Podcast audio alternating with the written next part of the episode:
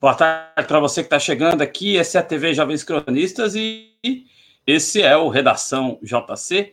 Ele foi o primeiro programa da TV Jovens Cronistas e agora, sempre aos sábados aqui na TV Jovens Cronistas, junto com vocês. Hoje está ao meu lado aqui, que aí também começou essa história aqui na TV Jovens Cronistas, Cláudio Porto. Aqui eu dou uma boa tarde, boa tarde, Cláudio. Boa tarde a você e a todos. Boa tarde, Adriano. Boa tarde ao espectador e à espectadora que nos acompanha. É sempre um prazer estar aqui né, no Redação JC, o nosso primeiro programa né, do canal, e também aquele programa que, acredite se quiser, espectador e espectadora, acho que só faltou em um sábado ou dois sábados. Né? Então, assim, ao longo desses dois anos, desde dezembro de 2018, mais precisamente desde janeiro de 2019, né, o Redação JC é um, um daqueles programas que sempre vai ao ar né, independente das circunstâncias, às vezes, né, independente da, da, nossa condição física mesmo, assim, de saúde, a gente é, se esforça para colocar esse programa no ar. Então é sempre um prazer, Adriano. É isso aí, tamo junto, Cláudio. Um, aliás, Cláudio, falando em, em tamo junto, não sei se você viu, era para ter falado fora do ar, mas depois você dá uma olhada no, no pombo, aí ele deixou o contato, eu evidentemente não vou expor aqui o contato dele, né? Mas está aí, acho que você consegue anotar depois. Era para ter falado isso fora do ar. Bom, ô, ô Cláudio, vamos começar aqui a, a, ao nosso programa de hoje. Quer dizer que mais dados de brasileiros e brasileiras foram vazados. É, é um festival de, de vazamento de dados, ô Cláudio. Um festival, Adriano, neste primeiro semestre marcado aí, né?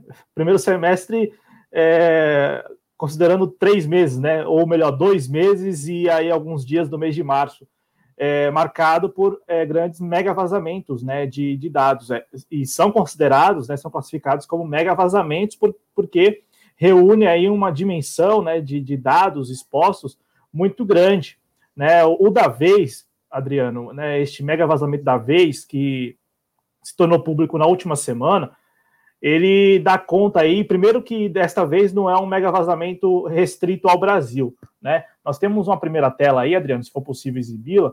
É, desta vez, o que se tem notícia é de um mega vazamento global é, que expôs aí mais de 10 milhões de senhas de e-mails brasileiros, somente aqueles com domínios.br. Então vamos lá. O que, que nós temos aí de notícia, de dados, né, de informações sobre este último mega vazamento?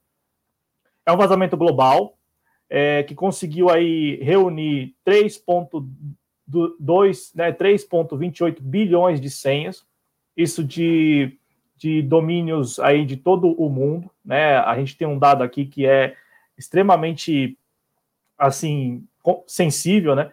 É, Para você ter uma ideia, espectador e espectadora, 26 milhões de domínios em todo o mundo foram afetados é, domínios, então .com, .com.br, .net, .net.tv, sabe, .tv, enfim, é, é, é, o domínio, né? Então, é um vazamento global de 3.2 de 3.2 bilhões de senhas, 2.1 bilhões de endereços únicos de e-mail aí também vazados, né, assim, impactados. A, a, a notícia foi dada nesta semana, mas este mega vazamento teria ocorrido no início de fevereiro. Então, a, ali, né, na, na, na, esteira daquele mega vazamento de janeiro ainda, né? Só que o mega vazamento de janeiro e também os dois mega vazamentos de janeiro, né, que foi o da, do Serasa e o das operadoras de telefonia celular, sobretudo Claro e Vivo, é, restritos, né, esses mega vazamentos ao Brasil. Desta vez é este, este vazamento global. Um arquivo de 100 gigabytes está sendo disponibilizado no mesmo fórum né, em que se teve notícia da comercialização dos dados lá em janeiro e fevereiro, e aí, desta vez, este arquivo é uma compilação de muitas violações, então a fonte desses dados, Adriana, espectadores, não é a mesma, né? E aí, só em relação aos brasileiros, a gente tem este número de 10 milhões de senhas né, é, expostas, porque em relação aos brasileiros? Porque não há como é, você saber quantos brasileiros foram impactados, por exemplo, com os domínios.com, né, que são os mais usados, Gmail, Hotmail, né, é, o, o, que o Estadão com o auxílio da consultoria, né, uma consultoria, uma empresa aí de nesta área de tecnologia, a C-Hunt fizeram, né, essa empresa de cibersegurança, o que, que eles fizeram? Vamos analisar aqui é, os e-mails impactados com domínio.com.br, entendeu? .com.br. E aí o maior problema, Adriano, é que você, eu acho, né, eu também, e boa parte dos brasileiros tem e-mail é, registrado em provedores.com, né, como é o Gmail, como é o Hotmail. Então a gente não sabe a dimensão desse mega vazamento em relação aos brasileiros que têm e-mail hospedado né, em, em provedores.com. Né, é o maior problema neste momento. E aí, na sequência, Adriano, é, a gente já pode até analisar aqui, né, para a gente comentar e opinar. Este mega vazamento ele atinge em cheio, olha só, hein? Atinge em cheio a administração pública brasileira. São mais de 70 mil senhas expostas de e-mails né, de provedores da administração pública do Brasil. Então, quais são esses e-mails? Aí eu acho que a gente tem a segunda tela, se for possível exibi-la, para ter uma dimensão do que nós estamos falando, porque há, há um número assim estrondoso de senhas vinculadas a e-mails com provedores da, da administração pública é, expostos, nessas senhas expostas. Então, rapidamente aí, ó, quase 70 mil senhas do domínio gov.br, é, 4.500 senhas do domínio jus.br, né, do Poder Judiciário, é, e ali, né, do Poder Legislativo, 547 senhas do Senado.gov.br, 218 senhas do domínio câmara.leg.br.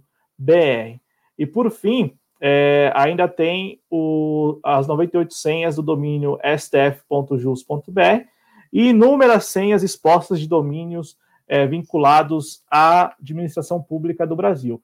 Quais né, são? A gente está falando aqui, por exemplo, da Caixa Econômica, da Petrobras, é, da Infraero, da Receita, da AGU, da Eletronuclear, do IBGE, do Planalto, né, da, dos, dos, da Secretaria de Educação e, e Saúde de alguns estados, como aqui de São Paulo, é, há também lá Anatel, Itaipu, TCE, enfim, é, prefeituras como do Recife, é, muita gente, Campinas também, muita gente, aí muitos e-mails, né, destes, de, de, destas, destes órgãos da, da administração pública do Brasil atingidos por esse mega vazamento. E aí, para passar a palavra de vez a você, na, da última vez que nós analisamos isso aqui no Redação, a gente chegou a especular, eu acho que é uma especulação até própria, apropriada, né? Eu acho que não é uma especulação tão devaneio assim.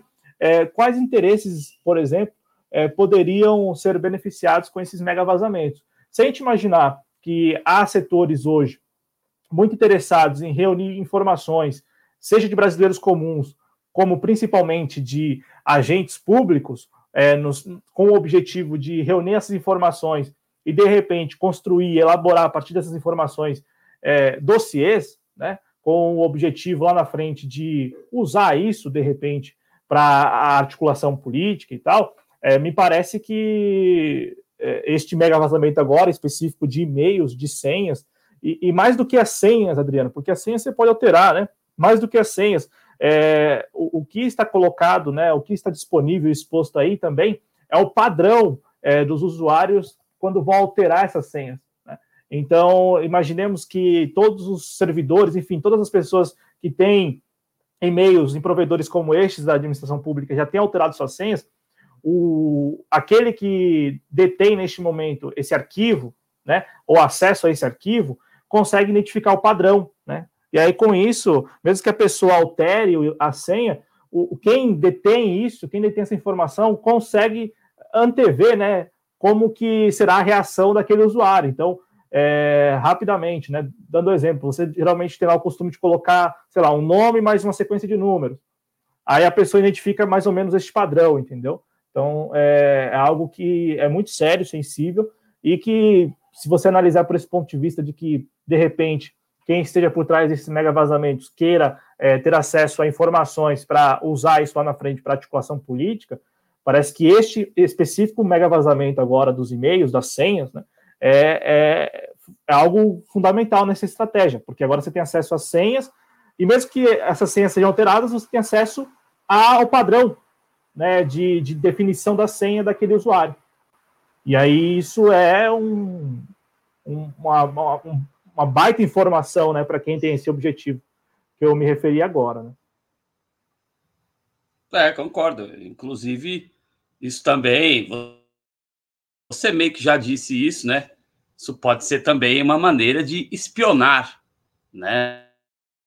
É, as ações é, de agentes do governo, não só dos do alto escalão, mas dos tecnocratas, enfim, decisões técnicas que é, o Brasil possa, decisões técnicas que o Brasil tome hoje possam é, é, servir de inspiração para ou que é, conhecê-las vai atrapalhar. O máximo que pode acontecer é, é tirarem sarro da nossa cara. Mas, querendo ou não, isso em termos de Estado, é, em termos de segurança nacional, vamos dizer assim, é um tanto quanto perigoso, né?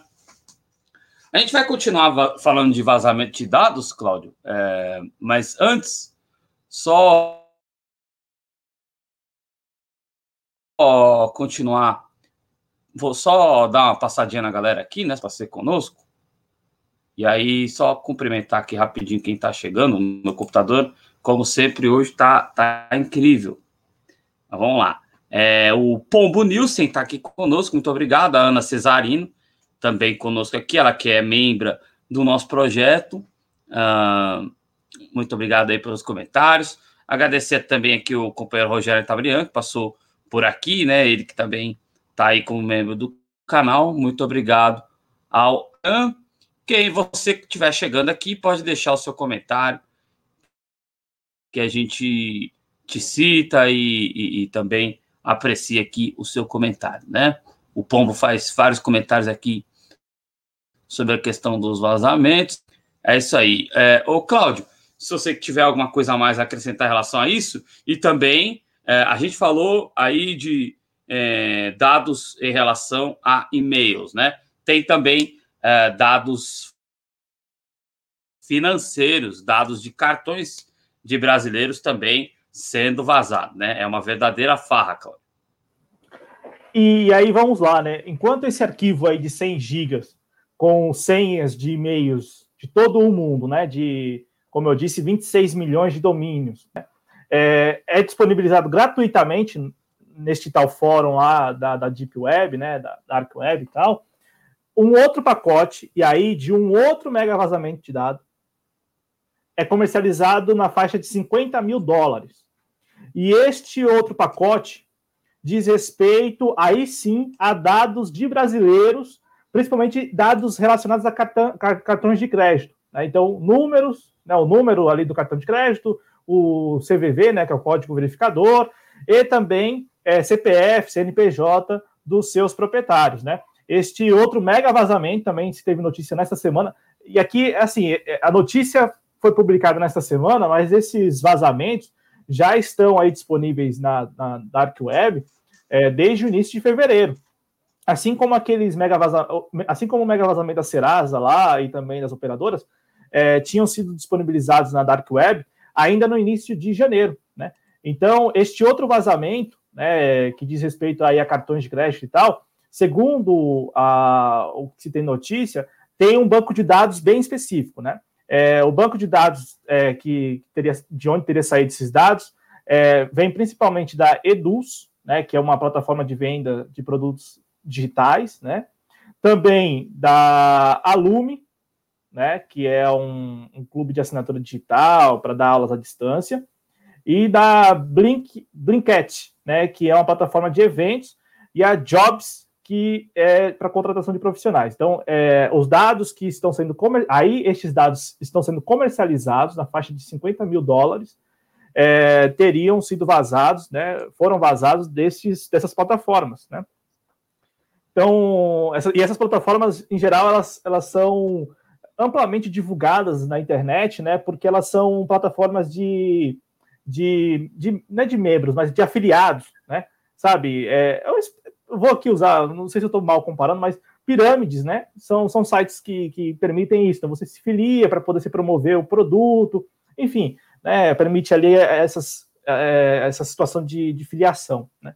É, Só que este pacote específico está sendo comercializado. Então, esse pacote específico com essas informações é, está sendo vendido. Né? Já o outro pacote, que a gente se referiu agora há pouco, com senhas e e-mails, isso está sendo disponibilizado gratuitamente. Né?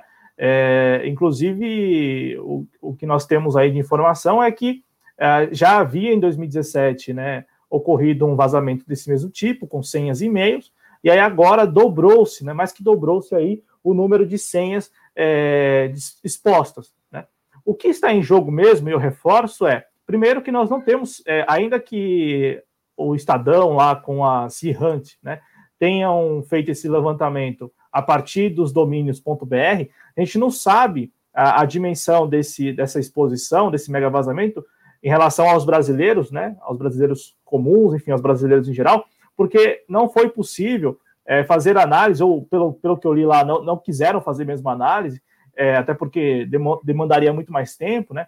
Eles não fizeram análise sobre os domínios.com, né? Brasileiros, usuários brasileiros em provedores.com.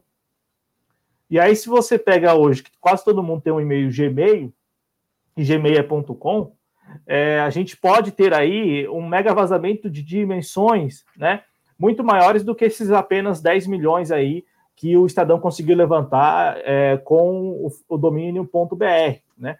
O, o, que também me chama atenção, assim como da outra vez, é que esse tipo de notícia, né, esse tipo de, esse, esse tipo de informação fica restrito à cobertura, digamos, técnica, né? Tanto é que esta, este levantamento aí, feito pelo jornal Estado de São Paulo e pela empresa de cibersegurança lá, a Simhut, foi publicado apenas na editoria de tecnologia do Estadão, né?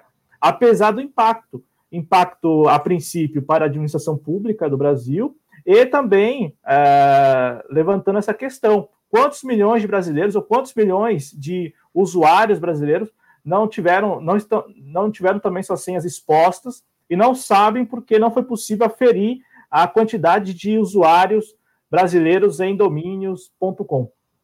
Então, assim, Adriano, a, assim como também da outra vez, né? Da outra vez, bom lembrar, a, o vazamento, o mega vazamento da Serasa ficou restrito no primeiro momento a uma cobertura técnica, né? Por veículos aí especializados em tecnologia. Algumas emissoras de televisão aberta fizeram reportagens, mas reportagens muito, muito é, específicas e também bem curtas, né? Sem esse aprofundamento necessário, do tipo, você, eu, nós todos aqui podemos, ah, de repente, estar envolvido nessa situação, porque os nossos e-mails são, são hospedados em provedores.com e a gente não sabe se, se, se, os, se, se as nossas senhas foram expostas, então, por, por, portanto, é, eu mesmo não alterei a senha ainda, né? É, de repente as pessoas também não alteraram porque não sabe se estão envolvidas ou não, né? E, e eu acho que o, o ponto chave dessa questão é a administração pública envolvida, né? Esses, é, esses provedores da administração pública, porque a gente sabe, já não é de hoje, né, que há um interesse enorme na elaboração de dossiês mesmo, né? E isso não é, não, é de, não é uma novidade, né? Mas a gente sabe que um dos interesses, digamos, mais beneficiados com essa história de mega vazamento, ou de acesso a informações assim muito particulares de pessoas, é, são é, quem, quem, se beneficia muito com isso é quem procura sempre é, elaborar dossiê para levar adiante articulações lá na frente, né? Me parece que e, e, assim isso também não é divulgado, isso também não é discutido, isso não é nem analisado, fica restrito a cobertura técnica, né? fica restrita à cobertura técnica, sem levar em consideração os desdobramentos possíveis, né, os reflexos né, de, de tudo isso que está acontecendo. Eu, eu, eu, não é que eu estranhe, né, mas me chama a atenção, né, porque salta aos olhos essa, essa tentativa sempre né, de, de tratar o assunto como algo técnico, sem impacto na vida das pessoas, sabe, sem considerar que as pessoas estão cada vez mais presentes, né, no meio digital, enfim, cada vez mais aqui neste, neste universo, né, sem, sem, sabe, colocar isso nesses termos para as pessoas, né, eu acho que isso salta aos olhos, acho que todo mundo, né, todo mundo que vê esses mega vazamentos acontecendo com mais frequência e a cobertura muito tímida, né, todo mundo fica muito preocupado. Para passar a palavra, Adriano, e acredito que assim como ocorreu da outra vez, né?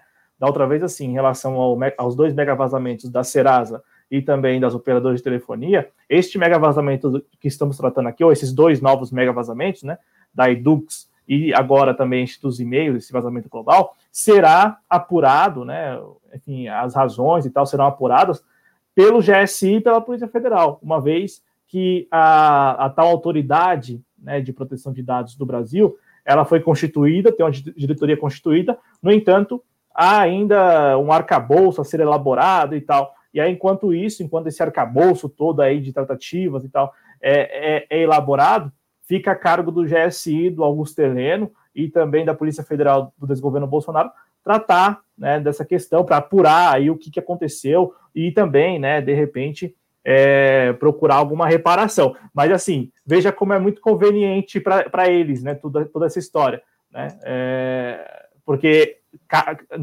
no final das contas caberá ao GSI, como já está acontecendo em relação ao mega vazamento da Serasa e das operadoras, também cuidar aí desse vazamento, se é que é, é, se é que a gente pode chamar assim, porque me parece mesmo um mega vazamento, é, desse vazamento de dados de e-mails e senhas da administração pública. Reforçando, ninguém está falando disso. O mais estranho, assim, também estranho isso, né? Como ninguém é, fala disso, né? Nem setores da oposição, muito menos setores da, do desgoverno Bolsonaro. Quase ninguém trata desse assunto, quase ninguém está colocando é, esse tema discussão, em discussão, né? esse tema de mega vazamentos e o último agora, mega vazamento relacionado a senhas e e-mails da administração pública. É, né? Que, como você disse, é algo bem perigoso, né? Você citou aí dois aspectos que você citou, a, a galera repercute aqui no chat, né? O Pombo falando aqui, não, não foi nem o Pombo. O Pombo teceu vários comentários aqui sobre isso, né? Mas é, o Marcos aqui corroborou República dos Dossiês, né? E a falta de acesso a essas informações ficando só na mídia é, especializada, como diria Marcelo Nova, né? A mídia especializada, né? Ficando só na mídia especializada. E, e aí a Ana Cesarino, como a maioria esmagadora dos brasileiros, acabou não vendo, ou pelo menos não vendo com a profundidade necessária essa, esse tema que é importante. É importante porque é, são dados, como eu disse lá no começo, né? É, e como o Cláudio disse aqui de forma muito mais técnica, são dados que é, é são inerentes a, a, a estrutura do, do Estado brasileiro, né, em relação às, às contas de e-mail uh, de, de órgãos governamentais, vamos assim dizer, ou de órgãos de Estado, melhor dizendo, e também é, é, os dados financeiros aí, que também é algo muito sério, né? É, quero aproveitar aqui para mandar um abraço para o Moacir Sur, que fez uma colaboração para a gente, ele que é nosso membro, sempre está aqui colaborando conosco. Uh, o Pombo Nilson está lembrando aqui que muitas empresas uh, não fazem teste de segurança e, com isso, colocam em risco seus clientes. Pois é, colocam em risco seus clientes, isso que é gravíssimo também. E não tem, por parte delas, a responsabilização, né? Então, muito importante esse ponto colocado aqui com o mesmo ocorrendo no serviço público, como ele bem diz aqui, a seguir, há uma negligência. Concordo em absoluto. Cláudio, alguma coisa a acrescentar em relação a esse, esse tema dos vazamentos? Sim, só, só uma última informação, né? Aí, esse mega vazamento se tornou público, as pessoas, algumas pessoas comentaram. É, como eu reforço, né? Nem, nem o desgoverno Bolsonaro se manifestou, nem a oposição também, ali por meio de alguns porta-vozes, enfim, é meio que é um assunto, como nós estamos colocando aqui, técnico, né, apenas técnico, para mídia especializada e tal. Não vende muito esse é assunto, né? Não, não gera muito engajamento de militância. é, ainda que você... Não, é, talvez geraria bastante se você analisasse a partir do ponto de vista que colocamos aqui. Qual é o interesse de quem certo. está por trás desses mega vazamentos? Porque o mega vazamento do Serasa e também das operadoras de telefonia serão a, a, a verificados e é, apurados pelo GSI do Augusto Helena e pela Polícia Federal do desgoverno Bolsonaro. É, entendeu? Talvez geraria até bastante é, a, animosidade, enfim, né, um burburinho ali na militância. Eu acredito que sim. Agora, é, me parece que há um, uma espécie de, de convenção para não tratar desse assunto. Ah, mas vamos lá, né? O, o, aí, bom, o Estadão publicou a matéria e tal, né? Também há esse, claro, há o que se questionar, né? Por que o Estadão? Por que uma empresa. Eu imagino que a, intenção da empresa de cibersegurança lá, a Hut, seja fazer uma permuta, né? Então, tipo assim, olha, ela tá, tá ganhando. Ela fez a análise provavelmente gratuita para o Estadão, e está ganhando projeção nacional, né? Ainda e, e, sobretudo no nicho que ela busca, né? Que é o nicho especializado em tecnologia, né? Então, eu acho que faz sentido aí, né? Isso, uma permuta. Ó, não, a gente faz a análise aqui, o levantamento, um levantamento limitado, né? Como eu disse, restrito aos domínios.com.br ou só .br, né? Sem levar em consideração os milhões, sei lá, bilhões de usuários é, brasileiros. Assim, eu falo bilhões porque de repente um brasileiro pode ter, sei lá, quantas contas, né? Em gmail.com ou hotmail.com. Então, dá até para considerar que chega na casa dos bilhões aí. Mas vamos lá, né? Os milhões de brasileiros que têm contas em, em domínios.com, que não, não, não foi contemplado nesse levantamento. Então, acho que a, a, a, passa por isso, né? Passa, passa por isso. Esse HUT meio que, ó, vamos fazer uma projeção aí da marca e tal, que é o que está acontecendo para o nicho especializado que ela busca atender, que é esse nicho especializado né, em tecnologia. Já em relação ao Estadão, o Estadão é, é o talvez o único, veja, é o, é o a, a, por meio da editoria de tecnologia, né, é o único veículo da mídia hegemônica a, a, abordar esse tema. Né? Vamos lembrar que foi também a editoria de tecnologia do, do Estadão, né, que trouxe lá em janeiro, né, lá em fevereiro, a história do Serasa, também depois a história das operadoras de telefonia, e agora também com esse mega vazamento dos e-mails e, e, e senha, né? É, já o outro vazamento que a gente se referiu aqui é um, é, é um vazamento que foi noticiado por um, por um portal hospedado no, no UOL, tá? Esse vazamento da Edux aí. Bom, para terminar aqui, o SERPRO, né, que é o Serviço Federal de Processamento de Dados do governo federal, foi o único a se manifestar. E aí, veja só, Adriano, é, o, o levantamento aí da, da Sinhunt diz que, vamos lembrar aqui, né? Diz que 70 mil senhas, pelo menos 70 mil senhas da, da administração pública do Brasil é, foram expostas. Beleza? É, o SERPRO identificou 323 contas né, com o domínio serpro.gov.br e garantiu que essas 323 contas identificadas, então veja, das, das 70 mil, das, das, das pelo menos 70 mil senhas expostas, o SERPRO se responsabiliza por 323. E aí o SERPRO disse que, em relação a essas 323 contas, os seus dados, né, os dados permanecem íntegros e seguros, beleza? É, e ainda identificou que essas senhas só foram expostas porque tratam-se de cadastros em outros sites e portais externos. E aí ele até abre, abre aspas aqui para o SEPRO. Por login utilizando e-mail corporativo, portanto, não tendo como origem as bases de dados do SEPRO. Então, fecha aspas, garantindo que é, essas senhas expostas foram expostas porque os, os seus usuários fizeram login fora né, é, das bases, da, da, base de dados do SERPRO. Então, não, não, ele garante, né, o SERPRO garante que não houve invasão à sua base de dados. Por que eu trago isso aqui para encerrar esse bloco sobre os mega vazamentos? Porque das pelo menos 70 mil senhas expostas, o SERPRO é, se responsabiliza por 323. Então, só há nota, só há posicionamento oficial em relação às 323 contas do SERPRO. O restante, não houve nem nota oficial, nem nada. É como se não houvesse preocupação alguma em relação a isso. Pouco importa se houve vazamento ou não pouco importa quem teve acesso aos e-mails e tal, quem de repente já fez backup desses e-mails, pouco importa. Veja a, a, a maneira como também as autoridades, né, a administração pública no geral, está lidando com isso, né, sem dar alguma explicação. Mas reforço, né? É sempre importante a gente ficar de olho e dá até para fazer um clipe agora, do jeito que a, a, situação está, com esses mega vazamentos acontecendo com maior frequência, dá para fazer um clipe. Chega de manhã, você está sem fazer um, nada, joga no Google, mega vazamento, você vai encontrar um lá, né? Um, um mais recente.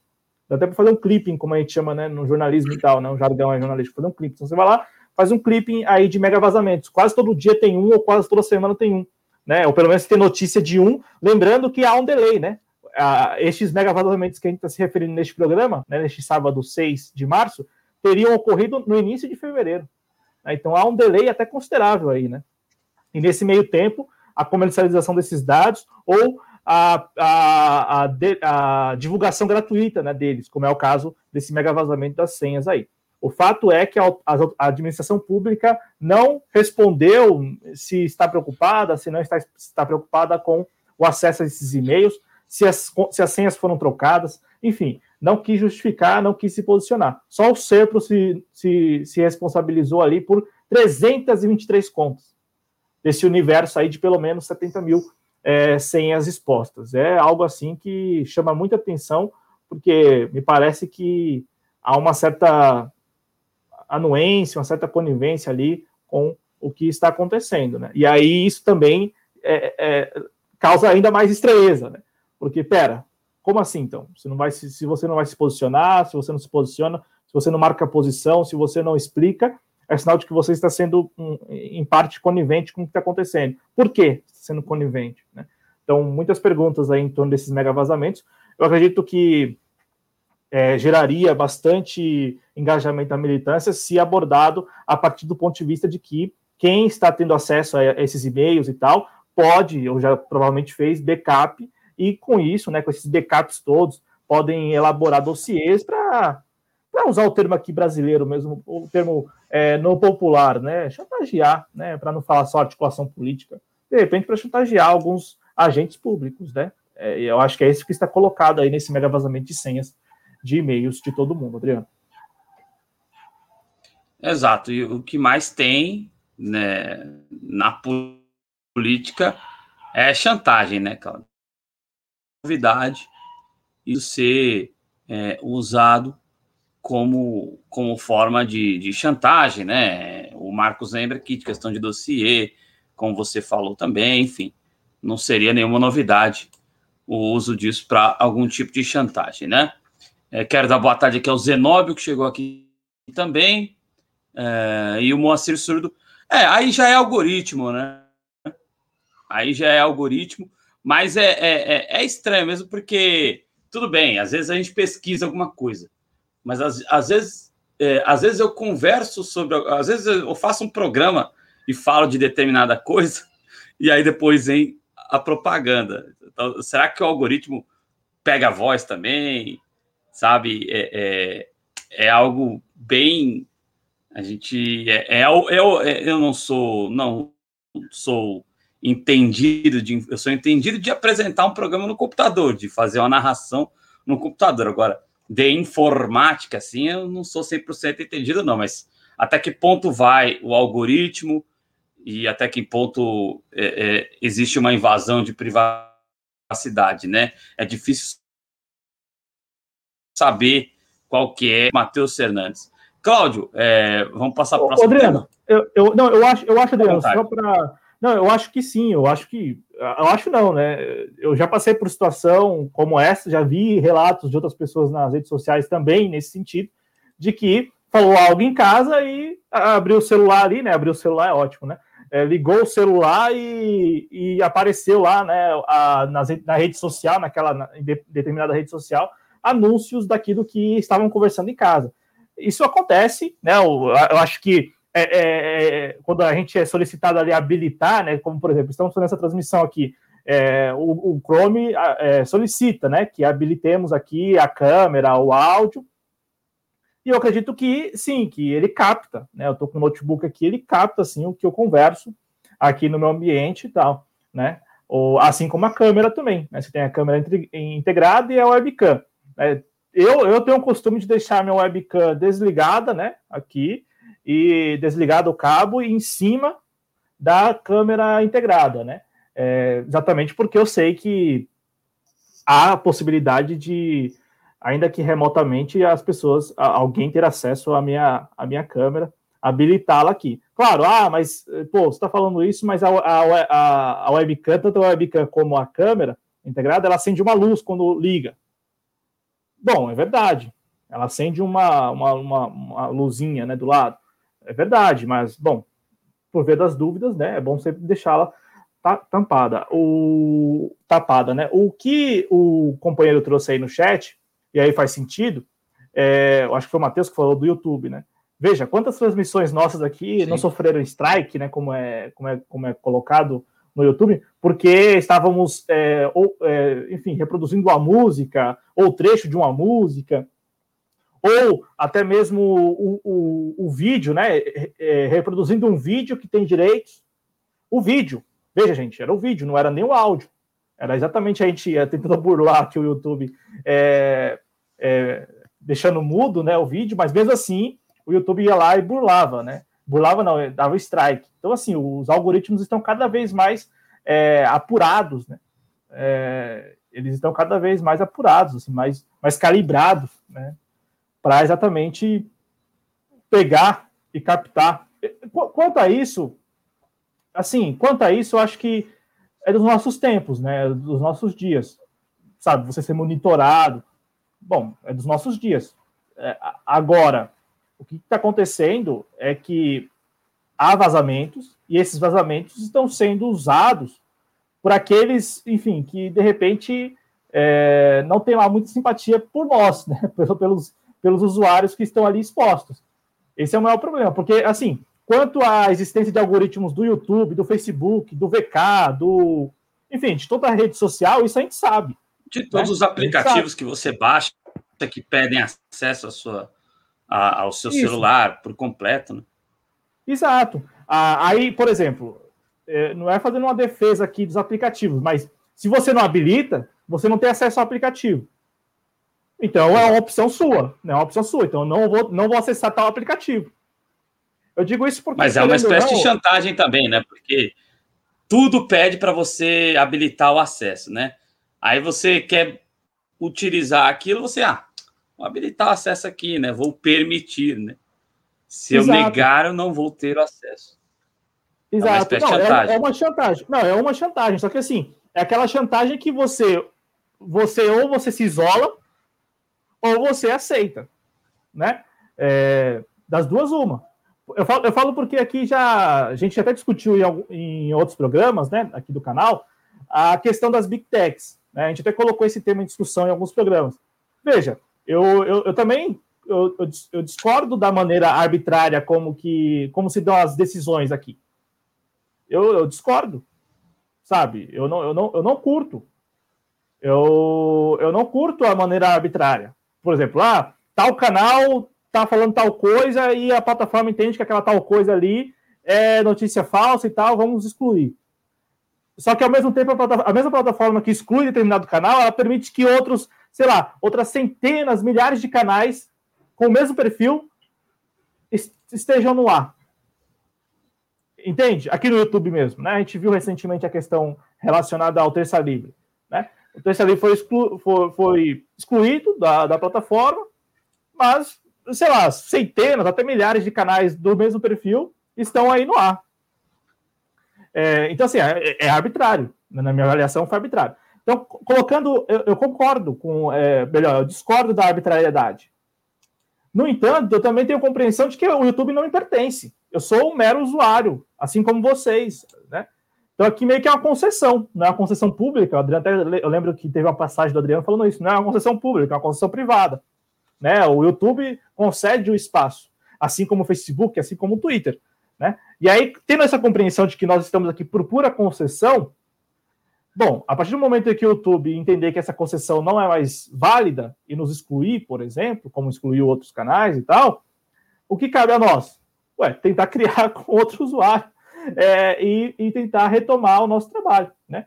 É, agora, o que mais, assim, me, é, me parece ser o, o ponto-chave da discussão é a arbitrariedade, porque poderia falar o seguinte, olha, não acho vocês interessante, eu quero que vocês saiam daqui. Agora, ah, vem com, sabe, justificativa ali muito frágil. Isso, bom, isso passa meio que despercebido, sabe? As pessoas falam assim: ah, não faz sentido a justificativa. Não, não é por essa justificativa que esse sujeito está saindo do ar, né? Está sendo excluído da plataforma. Não é por essa justificativa. Essa justificativa não tem nada a ver. É, é porque passou, passou a ser desinteressante, né? Para a plataforma tê-lo ali como um dos seus usuários. É, eu, eu, eu chamo atenção para isso porque, ah, fulano de tal está disseminando fake news, ah, fulano de tal está falando isto, aquilo, outro. É, mas, bom, só existe esse fulano falando isso, ou colocando nesses termos, pelo que a gente está vendo, não. Né? Pelo que a gente está vendo, não. Então, para passar a palavra a você, Adriano, eu, eu, eu, eu entendo dessa forma, né? Eu vejo que é uma concessão, eu vejo que nós somos meros usuários, e e é isso, né? Enquanto para a plataforma foi interessante manter a gente aqui, né? o que nós não fazemos, e eu acho que ficou claro em alguns vídeos aí, que a gente não faz aqui é adequar o nosso discurso aos interesses da plataforma. Né? Nós claro. sempre estamos aqui com a nossa honestidade, com a nossa sinceridade, teve até vídeo excluído já, né? E, e bom, seguimos por aqui. Seguimos por aqui porque enquanto isso for permitido, enquanto essa concessão estiver de em pé, em pé né, estiver de pé, a gente vai estar aqui com vocês trocando nossas ideias com total sinceridade, honestidade, aquilo que a gente de fato está pensando sobre os assuntos abordados, né? Mas eu chamo atenção para essa arbitrariedade, sim. Eu não, não, concordo muito com essa, não concordo em nada com essa arbitrariedade e talvez é, seria, talvez não, seria muito mais honesto se chegasse e falasse, ó, você passou a ser desinteressante aqui para a plataforma, por isso que a gente está é, retirando você do ar. Agora vem com essa falácia de fake news, essa história toda aí como se ele fosse o único, né? Ou ele que eu digo assim, o, aquele canal específico fosse o único com aquela abordagem, com aquele perfil, né? Quando a gente está vendo aí, quando a gente, usuário mesmo, vê, e é, e assim, não apenas vê, o próprio YouTube, a própria, a própria plataforma, ela se contradiz porque ela exclui um determinado canal, mas ela recomenda outras, outros 10, 20, 30 canais semelhantes para você, usuário.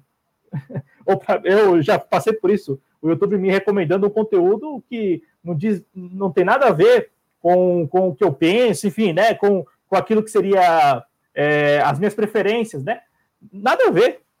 Então, assim, qual é, qual é a intenção do algoritmo nesse sentido, né? Quando ele te recomenda aquilo que não tem nada a ver com as suas preferências. o que, que ele está querendo dizer com isso? O que, que ele está querendo é, te mostrar? Será que ele não está querendo te, eu acho que sim, te dissuadir do que você pensa?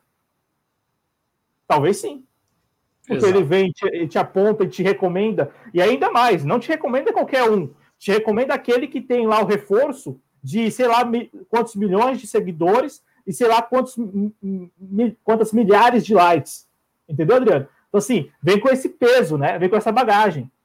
Né? Então, a, o algoritmo, ele, é. ele, ele vai segundo as suas preferências até certo, certo, certo ponto, mas, em geral, ele vem e te recomenda aquilo que vai te dissuadir do que você pensa. Com a bagagem do, do canal, do enfim, do, do, produtor de conteúdo, de milhões de seguidores, né, de milhões de inscritos e milhares de likes. Então, nessa balança, bom, você tem, claro, aí uma correlação de forças desproporcional. Né? Um cara com um milhão de inscritos e sei lá quantas milhares de likes contra um, um canal com, sei lá, duas, duas nem, nem uma dezena de inscritos e, sei lá, algumas, deze algumas dezenas de likes, né? Isso acontece com frequência, né? A gente viu também ano passado, sobretudo, a publicidade do Brasil Brasil Paralelo, né? A produtora Brasil Paralelo, todo mundo estava vendo essa publicidade e tal, independente da preferência, independente da preferência. Então, e a nossa live, a nossa live aqui, Adriano, para passar a palavra para você, a nossa live aqui, a nossa live aqui estava dando, sei lá, 12, 13 assistindo ao vivo. Quando a gente começou a falar de algoritmo aqui, já começou a cair alguns, né? Alguns, alguns espectadores. Né? Normal, normal. Bom, é isso. Então, é, são situações que a gente tem que ficar muito de olho, sobretudo no sentido da, da, da questão dos nossos dados como um todo, né? Está acontecendo com a frequência muito grande uh, e com o avanço da tecnologia isso é expandido, né?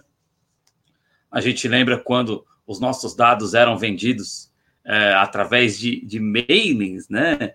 Papeizinhos com o nosso número de cartão de crédito, é, com o nosso endereço, com o nosso CVV, eram vendidos aí nas barões Disquete. de Tapetininga da vida. De disquetes, né? Não, mas tinha, tinha cara que vendia pasta mesmo, com o negócio já impresso, para ficar mais fácil lá para os caras, né? Então, agora, é, né? E eu já tô, já tô aqui dizendo como é que funciona o submundo. Mas assim, é, como é que funciona?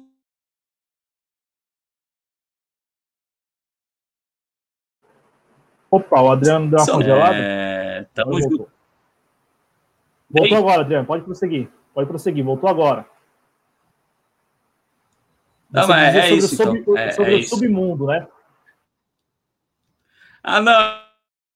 Então, é, é, antigamente funcionava de uma forma muito mais manual, né? E hoje é, é muito mais perigoso porque, com o próprio avanço tecnológico, numa escala muito maior, então pode ser alvo de, de chantagens, pode, pode ser mecanismo de chantagem, pode ser mecanismo de grandes desvios, pode ser mecanismo de espionagem, mecanismo de, de, de formulação de dossiês, enfim, pode ser. É, são situações muito perigosas que advêm desse tipo de vazamento de dados. A gente sempre dá vazão de olho nisso aqui na TV Jovens Cronistas, porque a gente tem essa característica e muito por conta do Cláudio, né? É, a gente vai atrás daqueles temas que são importantes, mas que querem fazer parecer que não são importantes. A gente sempre procura fazer isso aqui na TV, ou não é nem que querem fazer que não são importantes, né? Que não querem dar ou que não podem, enfim, não dão profundidade aos temas. A gente vai lá e dá essa profundidade. É, o Pombo e o Moacir continuam aqui, que bom. É, é, tamo junto, Ai, galera. Cláudio, é, a, a, Carmen Lúcia, ela. Oi. Não, não, não. É, só foi falar que a nossa live tinha despencado, né? Tinha saído três. Agora o YouTube, generosamente, é, é, acrescentou mais quatro. Então agora nós temos. O algoritmo está assim, é, é, é, ao sabor. Pouco... É. Desculpa, Cláudio. Pode, pode concluir. Eu, tô, eu só não, ia dizer não, que daqui a pouco vão tirar a gente do ar. Sim, não, não, eu ia dizer que é, é ao diga... sabor do algoritmo, né? É ao sabor do algoritmo, é conforme o humor do algoritmo. Então vamos falar aqui, ah, agora tem 38 likes, vamos ver quando vai terminar essa live. Bom, aí o algoritmo dá lá. Olha só que bizarro isso, né? Mas enfim, ah lá, a Iraci chegou, por isso que tá somando aí as pessoas. Quem for chegando, né? Deixa aí pelo menos um boa tarde, só pra gente tentar fazer esse, essa, essa conta aí, né? Ver se essa conta fecha, porque é muito estranho. Você começa a falar de algoritmo, aí a live ela perde alguns, alguns espectadores. Aí você deixa de falar de algoritmo, aí ela começa a aumentar o número de espectadores. Enfim, é bem, bem muita coincidência, né? Hã? Ai, ai. Não, enfim, vamos tocar a vida em frente, né? Mistérios do. E, e assim, é só para concluir mesmo. É, o Claudio falou agora há pouco que, tudo bem, é uma concessão privada, né? Eles é, fazem o que eles querem, né? É, o dono vai lá, é uma pessoa física, não é brasileiro, né? Mas é um ente, um cidadão que está por trás da, da daquela, entre aspas, pessoa jurídica, né? É, e que está lucrando em cima disso quando ele decide que não é mais conveniente, ele vai lá e arranca fora ou ele tira a visibilidade. Mas é, é interessante a gente observar o seguinte, né? É, esta ferramenta é feita pelas pessoas. Se não existirem as pessoas dentro dessa ferramenta, dentro do YouTube, assim como dentro de todas as outras redes sociais, se não existirem as pessoas, uh, o lucro deste ser vivo que é dono dessas plataformas não vai acontecer, né? Então, ser mais democrático por causa disso. Ainda que ele seja o dono, que ele faça o que quiser, é, é, é, são as pessoas que fazem a plataforma e não ele. Se fosse ele sozinho dentro da plataforma, não ia acontecer nada dentro da plataforma e ele não estaria é, zilionário, vamos dizer assim, né? É, é isso aí. É, Adriano, a Isabel, é... querida, boa tarde para você. Muito obrigado. Cláudio, pode falar. Não, não é, é, que como você comentou, eu, eu acho, acho válido aqui a gente até também abordar. Aí na sequência a gente vai para outro tema, mas é, veja, é, chegou a um nível em que não é necessária mais democracia nas redes sociais. Porque, por exemplo, claro. quantos criticam o algoritmo? Quantos, quantos colocam o dedo na ferida? Com certeza é um número, é um grupo muito minoritário é, diante do, do número majoritário de usuários que usam as redes sociais sem levantar essas questões. Entendeu? Então, assim, é, eu, eu particularmente vejo que já, já se alcançou o um nível em que as redes sociais, a, assim, essas big techs, elas não necessariamente é, estão precisam estar dispostas a abrir mão de algumas das suas prerrogativas para manter os usuários conectados. É, é, é isso, né? Então, hoje em dia, no YouTube, no Facebook, no Twitter, é, no VK, né? Que é uma rede social que muita gente está usando, no próprio Telegram, é, no WhatsApp. É, bom, quantos é, estão ali é, compartilhando produções que colocam o dedo na ferida em relação às big techs? São quantos? Dentro da base de usuários dessas redes sociais.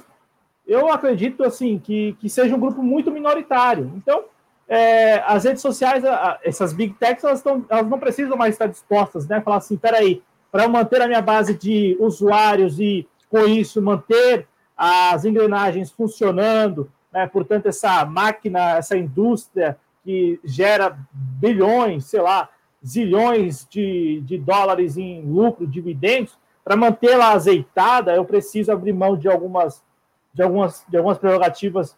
Não, ao contrário, o que nós temos é aprofundamento, né? Então, as redes sociais cada vez mais, é, as big techs, né? Cada vez mais tendo acesso a, a, ao comportamento, e assim, não apenas influenciando no comportamento, mas determinando o comportamento das pessoas. Quantas pessoas, quantos usuários hoje é, não levam uma vida né, no seu dia a dia é, influenciados a, pelas redes, pelas big, big techs, né? É, então já inverteu essa lógica, né? Antes, talvez no início aí dessas, dessas, dessas redes sociais, a gente tivesse o usuário é, adequando, a, a, povoando né, as redes sociais, né? E aí, nesse, nessa, nesse processo de povoamento, digamos assim, a, a, as, os usuários colocavam ali para as redes sociais as suas preferências. E as suas preferências eram, de alguma maneira, contempladas. Hoje não, hoje é o inverso. Hoje todos nós, é, usuários, né, de maneira geral, é, usamos as redes sociais e mais do que somos influenciados. Eu acho que nós temos as nossas, as nossas condutas determinadas pelas redes sociais. Né? Então, até a maneira como a gente enxerga, assim, até não, né? Mas principalmente a maneira como a gente enxerga o mundo, como a gente enxerga os assuntos, é determinado pelas big techs, né? A partir de um mix, de um, de um do que seria um mix entre as nossas preferências, mas, sei lá, 30% né, de preferências mesmo ali, é, orgânicas do usuário, e 70%, sei lá, 80% para. Eu acho que essa parcela da preferência mesmo, da minha preferência, da sua preferência, ela com certeza, no, no cômputo geral, é uma parcela muito pequena. Né? Eu acho que as nossas preferências, elas, hoje em dia, elas não são mais tão levadas em consideração pelas big techs. Assim, o que eu acho, o que eu penso, o que eu valorizo. Eu acredito que já, já há aí uma parcela muito grande, quase, sei lá, 80%, 90%, daquilo que é considerado pela própria plataforma interessante. Né? Não por acaso a gente vê muito disso, né? Olha, acho que você vai se interessar por isso acho que você vai se interessar por isso. Aí mostra fulano que curtiu lá, ciclano que não tem nada a ver com a sua rede. Enfim, né? eu acho que a rede social, a, as big techs andam determinando de, o, o, as nossas condutas. Né? E eu acho que lá no início, sim, no início talvez a gente, os usuários tenham de alguma maneira contribuído, né? Hoje não mais. E aí nesse sentido, Adriano, eu acho que a tendência é que a gente tenha que lidar com esse dilema, né? Qual é o dilema? Bom, estamos aqui por uma concessão, mas ao, a partir do momento que a gente vai saindo um pouco daquilo que está colocado como sendo a convenção para usar, a gente é, não, não sai apenas um pouco, a gente é limado, excluído mesmo, né? como já aconteceu com a gente em um vídeo. Né? Não sei porquê, mas em determinado vídeo a gente falou tal coisa e aquela tal coisa para o YouTube não foi interessante. O YouTube falou que não valeria a pena é, manter aquilo no ar e o YouTube excluiu. Então, sabe, é, é, algo muito, muito arbitrário. Com certeza, com certeza a gente está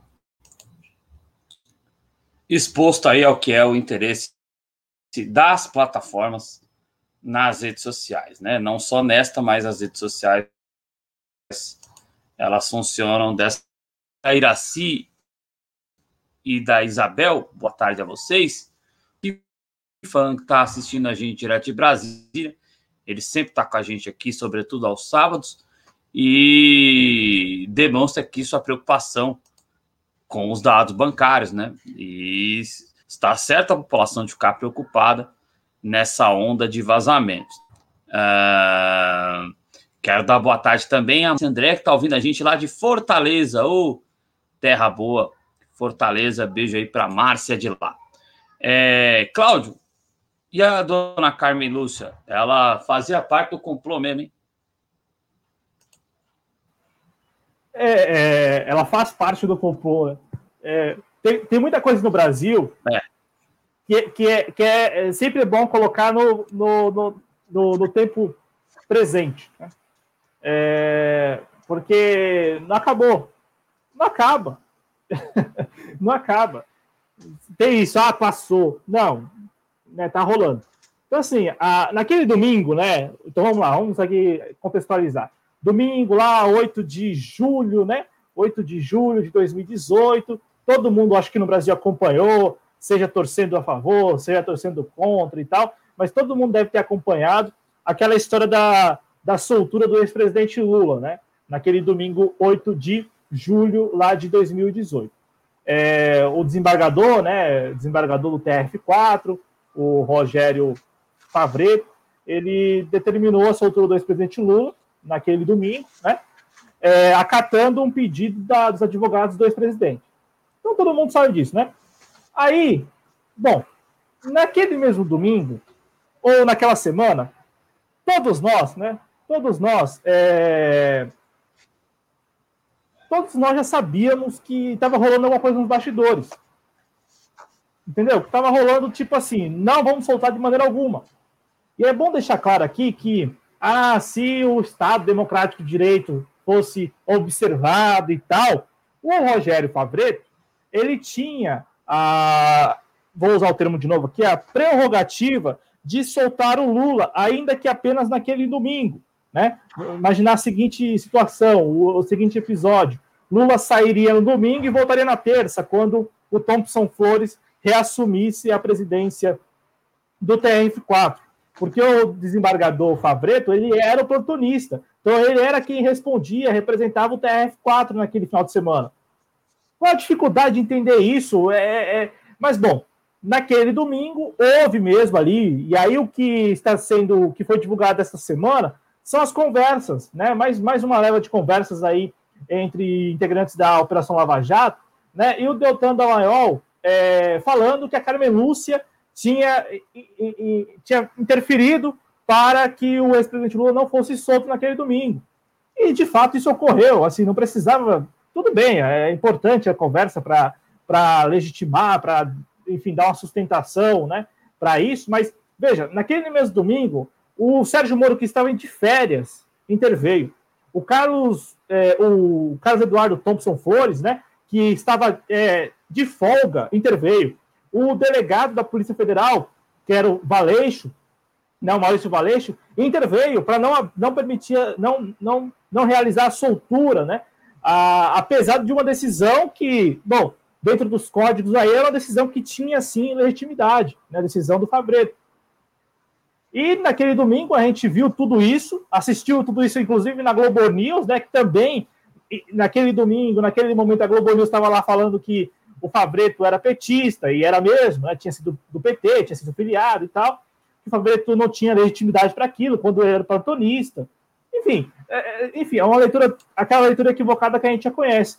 E aí, nesta semana, Adriano, a, a defesa do ex-presidente Lula divulgou é, mais conversas, e nessas conversas contém este trecho, né, em que o Deltan Dallagnol diz que a Carmen Lúcia estava fazendo parte lá do, do complô para impedir naquele domingo a soltura do ex-presidente Lula.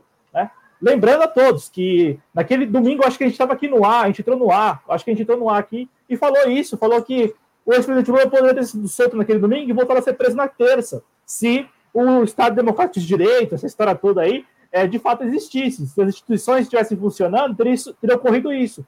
O Lula teria sido liberto e depois solto, né? E depois preso de novo, né? É, agora não. O que aconteceu foi, enfim, aquilo que a gente assistiu e a conversa que dá conta aí de um complô mesmo, né? Porque mais do que o papel da Carmen Lúcia nessa história, é, as conversas dão conta daquilo que a gente já sabia naquele domingo. Tá, todo mundo conversando nos bastidores. Era, era o Ministério Público, a Polícia Federal e o Judiciário, né? Conversando constantemente, mantendo ali conversas para impedir a soltura. Ainda que por algumas horas, ainda que o ex-presidente Lula saísse à, à frente da, da, Polícia Federal, lá, né, da, da Superintendência da Polícia Federal, e voltasse imediatamente para impedir isso a todo custo. Né? É, e, e, eu acho que, assim, beleza, as conversas estão vindo à tona aí, é, é, são importantes para poder dar essa sustentação, né? Mas a, a, esta leitura que as conversas é, permitem agora, a gente ia fazer em 2019, 2018, perdão, né? Em 2018. Ah, perdão, perdão, a gente não estava no ar ainda não. Em 2018 eu só escrevi um artigo, escrevi um, editorial. Eu lembrei agora. Em 2018 a gente não estava aqui ainda. Mas eu, eu lembro que eu publiquei um editorial colocando nesses termos, né? Se houvesse instituições funcionando, nessa história toda, esse discurso que muita gente gosta de Isso. reproduzir, ah, o ex-presidente Lula teria sido solto e preso. é, mas, enfim. Aliás, esse negócio de instituição funcionando é, é uma polêmica até em caras que, que, que, que lucram estando do nosso lado, ou se colocando como estando do nosso lado, mas você vai ver, talvez não esteja ou não, esteja enganando muita gente, né? Que tão, né, é, para algumas pessoas, as instituições, é, quem, quem sabe já está pegando as entrelinhas que eu estou falando é, algumas instituições sempre estão funcionando, né? Não, exatamente, eu ia dizer isso sempre, porque recentemente essa pessoa aí, ela, ela publicou no Twitter algo desse tipo, né? Veja, se as instituições não estivessem é, funcionando... Porque enquanto a... tá falando isso privadamente, só entre nós, é, a gente até tenta não brigar, né? Para não ficar chato. Agora, a pessoa ter coragem de escrever isso no Twitter... É, não, mas é, uma rede é uma pessoa pública, que sempre escreve, né? É publicamente, é, não fala é, que é rede pública, não, que aí o pessoal vai, vai matando a gente. sempre passa essas vergonhas aí. Mas fala aí, Cláudio, desculpa eu te interrompi. Não, não. A, a, então, assim, eu acho que o extrato que nós podemos tirar dessas conversas é o complô, né? É, é como tudo era como tudo é sinérgico, né? Não era, não era, é sinérgico, né? Como havia e há, né? A, essa sinergia entre esses setores, entre essas mais do que entre essas pessoas, mas entre esses, essas instituições, né? É, principalmente em relação ao ex-presidente Lula. A, eu, eu, eu, tinha separado, mas eu esqueci de montar a arte, né? Mas tinha uma fotinha do Carlos Eduardo Thompson Flores com o general comandante do, do Comando Militar do Sul. Tá aqui não. É, não tá aí, é que eu esqueci de subir né? Mas é, é porque ainda naquela. Já, antes da, da, da prisão do ex-presidente Lula, que é uma história assim que a gente precisa olhar com muita atenção, né? Como que como que as Forças Armadas, sobretudo o Exército, está envolvido nessa trama e tal, né? Mas antes da prisão do ex-presidente Lula, o, o, Carlos Eduardo Thompson Flores, ele sempre teve uma relação muito próxima, né, com o Comando Militar do Sul e, enfim, com, com os comandos militares, né? É, com o Exército né? E, e aí, naquele ano mesmo, né, um mês, exatamente um mês antes desse domingo aí, desse fatídico domingo, o, o Carlos Eduardo Thompson Flores recebeu no TRF4, lá no gabinete da presidência, militares, né? É, militares. Assim, sabe essa relação, que, que é uma relação, eu digo, que, que é, é, é, é anterior à prisão do ex-presidente Lula, né? Se você procurar na internet, eu estava até procurando para para a gente falar aqui, né, para compartilhar com o público, Estava procurando, né? Porque, veja, é uma relação muito próxima, né? Direito à medalha, e, e isso, como eu disse, é, é, anterior à prisão, né? É anterior a, ao momento em que o ex-presidente Lula passou a ser é, alvo, digamos assim, do, do, da Justiça Federal de, do, do Paraná e também do TRF4. É, é, antevém, é anterior a isso, né? E, e, me parece assim interessante porque como a gente até como, é, reproduziu aqui, né? O, o, companheiro Piero Leiner, que já esteve aqui neste canal e tal, antropólogo da Universidade Federal de São, São Carlos, é, se a gente for estabelecer uma linha temporal, uma linha do tempo, né? Dos, fa dos, dos fatos, enfim, do que aconteceu, a gente precisa ir lá atrás, pelo menos em 2007, 2008. Entendeu, Adriano? É, eu falo isso porque não foi assim do nada, de 2016 em diante, ou 2014 em diante, 2013 em diante. Né? Isso é muito anterior. E aí entra o caso Eduardo Thompson Flores nessa história, porque ele já tinha essa relação muito próxima com os militares antes de o ex-presidente passar a ser, digamos, um objeto ali dos processos e tal que, que tramitaram no TRF4. E naquele mesmo ano e tal, um mês antes, naquele mesmo ano e também depois, é, mantendo essa relação muito próxima, né? Então, assim, a, eu acho que o que nós podemos tirar dessa, dessas conversas que foram divulgadas nessa semana, é, em relação a Carmen Lúcia, é, é, é como a, a, havia e há uma estrutura, né? Que vai além da própria Carmen Lúcia. Tudo bem, ela era presidente do STF, verdade, naquele, naquele ano e tal, naquele período. Mas o, o que as conversas dão conta é que, bom, olha, há uma organização, né? Há uma, não há independência ali, há uma organização, né? uma organização que envolvia e envolve essas instituições, Polícia Federal, Ministério Público e Judiciário. Eu acho que nesta semana também, quando a gente viu aí a, a, o Flávio Bolsonaro e tal na, na, mídia, né? Nessas duas últimas semanas, o Flávio Bolsonaro na mídia, é, acho que também dá conta dessa, dessa, dessa organização. Porque, ao mesmo tempo que você tem, para um lado, essa organização é, atuando conjuntamente para prender, para sentenciar, para, enfim, tirar do, do circuito, você tem essa mesma organização funcionando conjuntamente para exatamente é, atender ao a, cumprir o objetivo oposto, que é o de livrar a pessoa de, de repente, uma punição, uma sentença, sabe? Então, assim, a mesma organização que agiu conjuntamente para punir, né, para mostrar serviço, neste momento age conjuntamente para livrar é, a pele de um determinado, de uma determinada figura política. Por isso que nessa semana eu falei mais de uma vez, acho que no JC Informa, que o, cabe ao ex-presidente Lula, e aí eu acho que só ele mesmo cabe, é, cabe essa missão, né? A missão de expor é, esse grupelho, enfim, essas pessoas, é, é, essa organização, porque ele, o ex-presidente Lula, é, foi a exceção no contexto todo. Se você observar quem foi preso depois do ex-presidente Lula, qual outro agente político, é, assim, da mesma envergadura ou de uma envergadura de, de menor expressão que seja, passou pelo, pelo mesmo processo que o ex-presidente Lula, com a mesma celeridade é, que aconteceu? Ninguém mais. E antes dele? Ninguém também.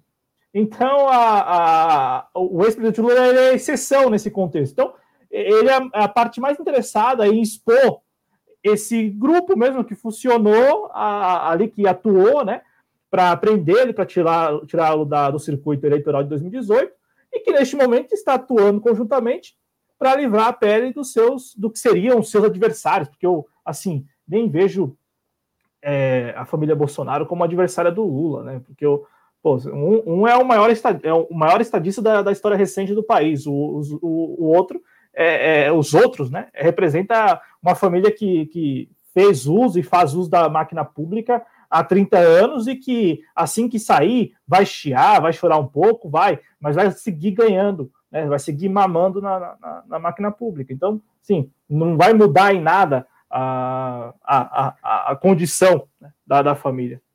Então é, é assim que eu vejo, Adriano, essa, é. esse extrato aí. Eu acho que o mais importante é vamos, vamos mostrar o complô, né? mostrar o grupo, né? mostrar como tudo ali era a, a, feito conjuntamente. É exato, é preciso escancarar cada vez mais isso, né? deixar. Tá muito claro, né? Mas precisa esfregar na cara mesmo de todo mundo, né? A gente já teve até editorial da Folha de São Paulo falando aí do, do, do lawfare e tal, falando aí do, do complô, é um avanço. É, tem setores que não vão uh, admitir isso, né? Mas é importante que isso seja esfregado na cara da sociedade como um todo, uh, porque foi muito gritante, né? Foi e é. O Claudio sempre gosta de colocar no tempo presente, porque é mesmo, continua em amplo andamento esse processo todo, né? Uh, o Pix funciona, o Pix funciona normalmente no final de semana, até onde eu sei, viu, Heraldo? Qualquer coisa, não sei se o Claudio sabe mais do que eu, que eu sou meio ruim nessas coisas, mas qualquer coisa você entre em contato com a gente aí, manda um, um, e-mail ou manda um, uma DM no Insta ou no, no, Facebook, enfim, no Twitter, porque aí a gente pode orientar, mas até onde a gente sabe, no fim de semana funciona normal. Mas muito obrigado aí pela, pela ajuda, viu? É, Alexandre... Cláudio. Não, eu ia dizer, Adriano, porque essa semana aí, é, essa semana foi uma semana em que o aplicativo, eu não sei se ele está tentando fazer o Pix pelo aplicativo da Caixa, mas é, não sei por qual razão, o, o, aplicativo da Caixa, né, da poupança, Caixa, enfim, o aplicativo do banco, Caixa Econômica, não está funcionando bem. Então, não sei se ele tentou pelo, pelo aplicativo da Caixa fazer o Pix, porque foi uma semana assim muito ruim e a Caixa não, a Caixa, enfim, a única posição da Caixa é que muita gente volume de acesso, é, é, muita gente acessando e tal, mas o aplicativo da Caixa não, não sei se voltou a funcionar porque foi uma semana em que o aplicativo não funcionou e, e a Caixa também, é, não sei não sei se neste final de semana, mas no final de semana passada, passado, o, o a Caixa estava limitando o envio de Pix. Então, assim, você fazia o Pix, mas ele só iria ser, só iria ser creditado na segunda-feira. Então, assim, é um Pix híbrido, é um, é um, é um, é um Pix da Caixa, porque é um negócio é. estranho, seria um TED, é um TED, né? Mas é, a Caixa rolou isso no final de semana passado, eu não sei se está rolando agora nesse final de semana também, mas enfim, né? Se estiver tentando pela Caixa, tem essa questão do aplicativo aí que não está funcionando. Perfeito. Agora, agora a luz agora tá forte, tá parecendo uma entidade aqui. Acho que eu vou fechar um pouquinho. É, tripalho camisetas. É, vamos lá. É, Alexandre Verderame, um abraço. A querida Eliana Cesário aqui conosco. Muito obrigado por estar presente. Um abraço. É, Tá falando aqui da Operação Spoofing, o Alexandre Vederame. Deixa eu ver quem mais. O professor Ulisses Santos está dando saudações aqui. É isso aí.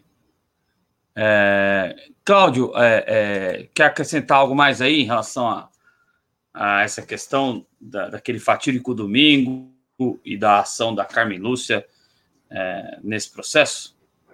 É, não, eu quero só comentar a consideração do, do companheiro Matheus Fernandes, né? Eu recebo. É, cadê? Deixa eu ver aqui. Tal. Abrir uma publicidade. Cadê o, o comentário? Aqui, o silêncio do Lula contribui com a narrativa do lawfare. É, eu, eu, concordo em parte com o Matheus, porque, veja, eu, eu, eu sou um cara que ando defendendo aí que o ex-presidente Lula fizesse entrevista coletiva. Não live apenas. Ué, vai lá para o Instituto Lula, vai lá para a sede do PT lá, chama a imprensa ah, mas a imprensa não vai. Vai saber se ela não vai. Né?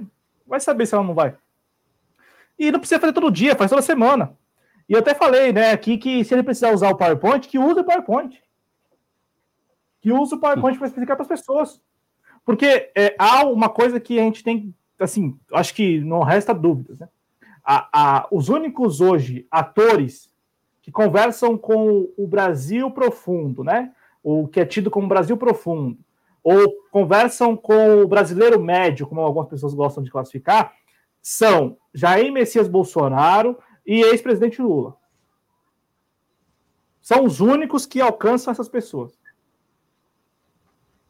Assim, eu, eu não consigo ver nenhuma, ainda que outras pessoas tentem, mas também não faz parte do projeto político dessas, dessas outras pessoas falarem com o Brasil profundo. Né? É, eu vou me referir aqui, o, o Ciro Gomes, ele, ele tenta, ele vai em rádios, ele dá entrevista para as rádios, né? televisão nem tanto, mas televisão não tem espaço, né? nem, nem, nem ninguém, né? Só, só essa nova essa nova faceta de esquerda que a gente está vendo aqui no Brasil, que aí essa, essa, nova faceta tem uma, uma certa permissão para ir na, na, na, mídia hegemônica televisiva, né? Eu falo do Fernando Haddad, falo do Guilherme Boulos, da Manuela Dávila, essa turma toda vai na Globo News, vai na, aparece na CNN. O Ciro até aparece na CNN, né? Mas na Globo News o Ciro acho que nunca apareceu, assim, acho que só foi quando foi candidato em 2018, né? Mas, enfim, é, o Ciro até tenta, ele conversa, vai nas, ele vai ele dá entrevista para as rádios, volte e meia, né, como diz no popular, ele está no Datena. Então, assim, sabe, ele tenta falar com esse Brasil profundo, com, com, dialogar com esse Brasil profundo, mas ainda né, os meios são muito escassos. No entanto, o ex-presidente Lula e o Jair Messias Bolsonaro, o presidente Bolsonaro porque é presidente, né? E, e, também porque, porque, há toda essa, essa estrutura ali que, que permite a ele gravar um conteúdo lá em Brasília e, e alcançar, sei lá, os, os, seus vizinhos, né? Os, os nossos vizinhos. Ah, e o Lula, porque o Lula tem aí essa, querendo ou não, assim, as pessoas podem fazer o julgamento que for, mas foi presidente durante oito anos, enfim, é um cara que tem muita popularidade ainda, tem uma certa popularidade, né? E eu acho que, que, que ele, só ele, só ele, poderia falar com esse Brasil profundo e colocar para esse Brasil profundo o que, que aconteceu nos últimos anos no Brasil, ou nessa última década. Por que só ele? Porque só ele fala com essas pessoas e porque ele é a parte mais interessada, porque é o nome dele que está em jogo, que esteve e está em jogo. É, como eu disse, ele foi a exceção. Quantas, quantas pessoas foram presas depois dele e quantas pessoas foram presas antes dele? De igual envergadura ou não? Ele passou 500, 580 dias preso. Então, assim, na minha avaliação, caberia a ele próprio encabeçar isso, esse movimento de explicação, ele próprio. Eu digo porque a defesa dele está tentando, está tentando divulgar e mostrar para as pessoas o que aconteceu, enfim, está divulgando as conversas, divulgou um áudio essa semana, enfim, a defesa está tentando, está fazendo o trabalho dela e ao mesmo tempo tentando criar, é, alimentar é, esta esta atmosfera, né?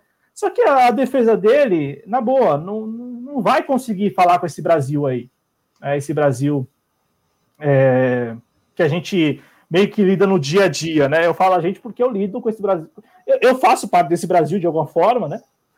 Por, por, acho que nós aqui fazemos parte desse Brasil porque a gente vive na periferia de alguma maneira, né? A gente não vive na, na, nas regiões centrais, a gente lida com muitos brasileiros que que não fazem parte desse tipo de discussão que nós estamos aqui propondo e fazendo, né? É, eu, particularmente, não sou um cara muito ligado em rede social, então, é, assim, meio que a, a, minha rede social ainda é analógica, é aquela de conversa com as pessoas que passam na calçada e que entram lá no estabelecimento onde eu fico. Então, então assim, é, é, e a gente vê que essas a pessoas. A realidade elas... é muito diferente, né, Cláudio? entre Não, esses dois diferente. nichos, entre o mundo fora da rede social e o mundo da rede social, né? É, a pessoa acha um absurdo a pessoa ter pedido voto por.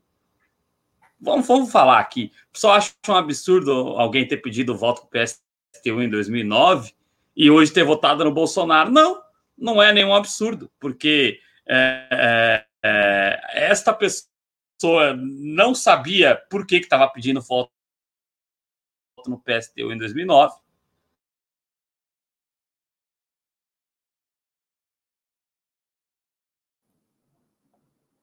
Opa! Acontecendo essa polêmica na rede. E, e, e, e, em 2018, o Bolsonaro ofereceu ruptura.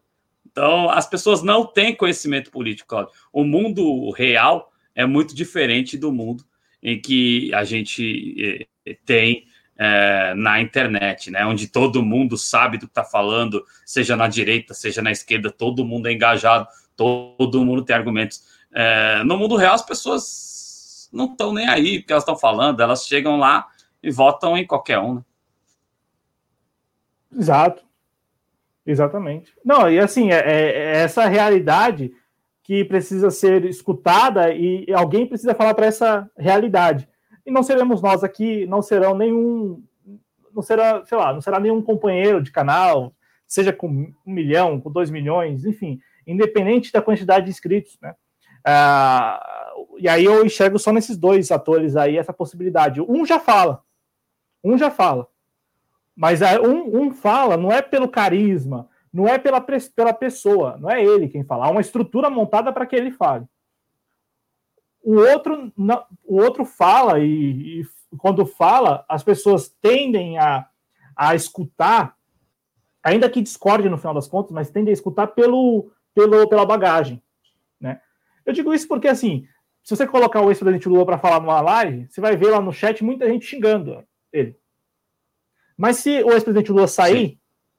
se o ex-presidente Lula sair da casa dele e for uma padaria, eu duvido muito que ele que ele seja expulso da padaria. Não que as pessoas lá vão concordar com ele, não que as pessoas lá vão puxar o saco dele, como algumas pessoas andam puxando o do presidente Bolsonaro. Não é isso.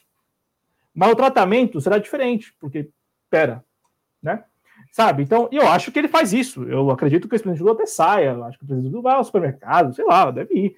Mas, enfim, isso não vem ao caso. Eu só estou colocando aqui que ele precisaria falar mais, e eu concordo em parte com o Matheus, porque há uma, uma espécie, Matheus, na minha avaliação, de terceirização terceirização, sabe? O ex-presidente Lula meio que terceiriza isso ainda. Ele terceiriza isso para a defesa, terceiriza isso para os porta-vozes aí. Então, o presidente do PT, o, o, o presidenciável, né? O, o ex-prefeito Fernando Haddad, então ele terceiriza isso. Só que, só que veja, é, ao mesmo tempo que ele terceiriza isso, ele é muito objetivo quando está nas redes sociais.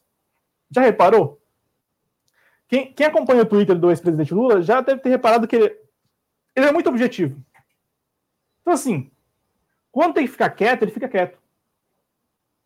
Quando é melhor não se posicionar, ele não se posiciona. E quando vai se posicionar, ele vem com, com aquilo que me parece sempre mais essencial mesmo, o mais essencial. Então, por exemplo, essa semana a gente viu duas campanhas aí no ar, né? Uma campanha que é a custo Bolsonaro e a outra Bolsocaro. O ex-presidente Lula não compartilhou nenhum dos vídeos o perfil dele no Twitter, não compartilhou nenhum dos vídeos. É, por quê? Porque ele deve ter compreendido as pegadinhas dessas campanhas aí. Ele deve ter falado, pera, não, não no meu, vocês aí que. E aí eu falo isso porque outros quadros do PT compartilharam, né? Mas né, ele, ele próprio não. Na entrevista que ele deu para o Kennedy Alencar, né? Naquela entrevista que ele deu para o Kennedy Alencar, rapidão aqui. É, assim, em determinados momentos, o Kennedy Alencar, né? puxa-saco dos Estados Unidos, é, tudo lá, né? É, é, aquela, é aquela versão né, de que os Estados Unidos é o paraíso na Terra. Ah, ele, por vezes, falou o seguinte: mas o presidente, o presidente, lá, lá nos Estados Unidos, os, eles fizeram isso, isso, isso, isso, isso. E aí o, o Lula só falou o seguinte: não, o Kennedy, por que os Estados Unidos não abriram mão dos embargos a Cuba, a Venezuela? Sempre estão querendo botar o dedo aqui na América do Sul. Então, assim, é, daquela entrevista toda ali, o, o, ponto mais. O ponto, o auge, me pareceu, foi esse, assim, ó. Não, você pode ficar lambendo aí Joe Biden, Partido Democrata, unidade lá deles e tal. Pode lamber aí. O, o, o que eu penso é isso. Não vai mudar nada. E por que não abriram mão disso, disso, disso, disso? E, e, outro ponto também que me pareceu bem particular daquela entrevista, e aí me pareceu assim particular porque eu eu achei assim que faltou. Ele foi perguntado mais de uma vez é, como que ele falaria para as pessoas, para os brasileiros que enxergam nele o maior corrupto da face da, da Terra e da nossa história. Ele foi perguntado mais de uma vez para falar com essas pessoas. E aí ele, e aí eu acho que ele travou porque ele travou assim, falou: ó, oh, você sabe, Kennedy, você sabe. Não, eu sei o que Kennedy falou. E eu também sei, eu, Cláudio, sei, você sabe, Adriano. Os nossos espectadores sabem o que aconteceu. Mas o brasileiro, que é aquele brasileiro que acha que ele é o maior corrupto da face da terra e da história, não, não é que ele não sabe, ele, ele até ouve falar, mas lá no, sabe, ele precisa ouvir que o ex-presidente Lula tem a dizer para essa pessoa, para ele. E aí, por isso que eu vou, eu vou terminar aqui, eu acho que caberia ao ex-presidente Lula toda semana fazer uma entrevista coletiva. E no horário de pico ainda. No, horário de pico. No horário nobre. No horário nobre. Seis horas da tarde, sete horas. Toda sexta-feira, sei lá. O ex-presidente Lula está dando entrevista toda sexta-feira para atualizar o que a defesa dele está, tá conseguindo avançar em mostrar para as pessoas o que, que, tá o que aconteceu, o que está acontecendo eh, no Brasil, de maneira geral. Eu acho que caberia, e não live, não apenas live, live, mas live acompanhada de entrevista coletiva. Convidar, convidar a Globo, convidar a SBT, convidar a turma toda. E ver quem ia. Ver quem ia e a maneira como isso seria depois é, colocado né, no ar e tal, como que a narrativa seria construída. E aí eu acho que seria muito bom ter esse encontro semanal, essa, essa entrevista coletiva, porque talvez nessa entrevista coletiva o ex-presidente Lula se soltasse ao ponto de falar com o brasileiro e a brasileira que considera ele o maior corrupto da face da terra e o maior ladrão da nossa história. Entendeu? Talvez ele, ele, ele talvez trabalharia melhor essa, essa, essa interlocução com esse grupo da população brasileira que neste momento ainda acredita e, enfim, ninguém tira dessas pessoas que o Lula se corrompeu, entendeu? E aí eu acho que caberia ao próprio ex-presidente Lula falar com essas pessoas. Né? Então, é mais ou menos assim que eu tô, tô vendo, porque é, ele, ele nas redes sociais ele é muito diferente dos outros, o Lula. Quando vê a história do Haddad, ele não confirmou na rede social dele. Ele foi falar disso na entrevista para o Kennedy lá. Até então ele não tinha falado para ninguém. Essa história aí que, o, que, que gostou, que o Haddad decidiu colocar o bloco na rua e tal. Por quê, né? Ele segurou isso até as entrevistas. Porque talvez ele tenha julgado que não, ah, não vale a pena publicar na rede social e tal. Sabe? Então, seria muito feliz nas redes sociais em se posicionar somente em momentos ali que ele julga de fato essencial, importante, e em não embarcar, Adriano, em não embarcar em, em campanha que é muito. tem muito de modinha, né? Muito de modinha. É, é mais ou menos. É mais ou menos, não. É assim que eu tô, tô vendo isso. Não, é isso. Para além de ser modinha, né? Tem direcionamentos muito claros, né? Também. É... Só que o pessoal embarca muito fácil nas coisas. É, é, é aliás, é, e sou eu que administro, o Cláudio administra o Instagram e eu administro o Twitter. E assim, às vezes eu sou muito ranzinza, mas sabe, é, é uma esquerda muito emocionada, essa da bolha, né? É uma emoção, os caras se emocionam com tudo, e enquanto isso, é, a gente está perdendo o bonde da história aí com muita emoção, né? Quem não apoiasse, enfim, né? É complicado, é complicado demais. Bom, deixa eu passar aqui. Vontade, até porque não tem nem como o Claudio não ficar à vontade. É, o, o Alexandre lembrou aqui, né, que para esse cidadão que não está na bolha, que a gente encontra no supermercado, que a gente encontra é, quando a gente vai pagar uma conta na casa lotérica, que a gente encontra na, na padaria, enfim, continuam achando que o Lula é o maior ladrão da nossa história e ficam dizendo que o Bolsonaro está certo, que as pessoas precisam trabalhar, né? Né? Eu tive que sair na rua essa semana e eu escutei, eu escutei esse tipo de conversa é, nos lugares onde eu passei, né? Então, enfim, é lamentável, mas esse é o cidadão médio. Não adianta a gente achar que. E, e o pior é que nem, nem na rede social a gente é maioria né? Não adianta a gente achar que ah, a bolha se ama e a bolha é o Brasil. Infelizmente, a bolha não é o Brasil. Gostaria eu que fosse, porque aí o Brasil seria lindo, uh, ninguém bateria em ninguém, ninguém mataria ninguém, uh, todo mundo se amaria, seria um Woodstock maravilhoso. Infelizmente, o Brasil não é o Woodstock da bolha. Infelizmente, gostaria eu que fosse. É... Lapampa72, muito obrigado. É, Vozes Latinas, nossos parceiros aqui, grande abraço. Se alguém não é inscrito, é impossível que alguém que está aqui não seja inscrito. Mas se por acaso fosse jovens latinas que é, são é, maravilhosos no trabalho deles. É, então, o povo precisa trabalhar, mas não precisa morrer, né? E, e no mundo inteiro, no momento em que uh, uh, a necessidade foi das pessoas deixarem de morrer, teve governo que deu suporte. É só no Brasil que não tem, e, e essa é uma discussão que já se arrasta há muito tempo, é, não é nem o foco do programa, mas é, caiu nessa conversa. Né? E, e, até um pouco cansado a gente está de tanto tempo de, de está acontecendo nas nossas vidas, mas é, é impossível não falar disso, né? Porque a gente sai na rua, a gente ouve as pessoas dizer que o Bolsonaro está certo. E aí, uh, sempre entregar para o pro programa Humanidades da Andréa Sanazar a seguir.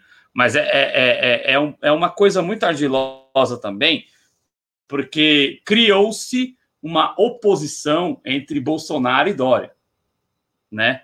Que pode favorecer muito o Bolsonaro também, né? Porque o PT tem essa imagem, ah, o PT é ladrão, né?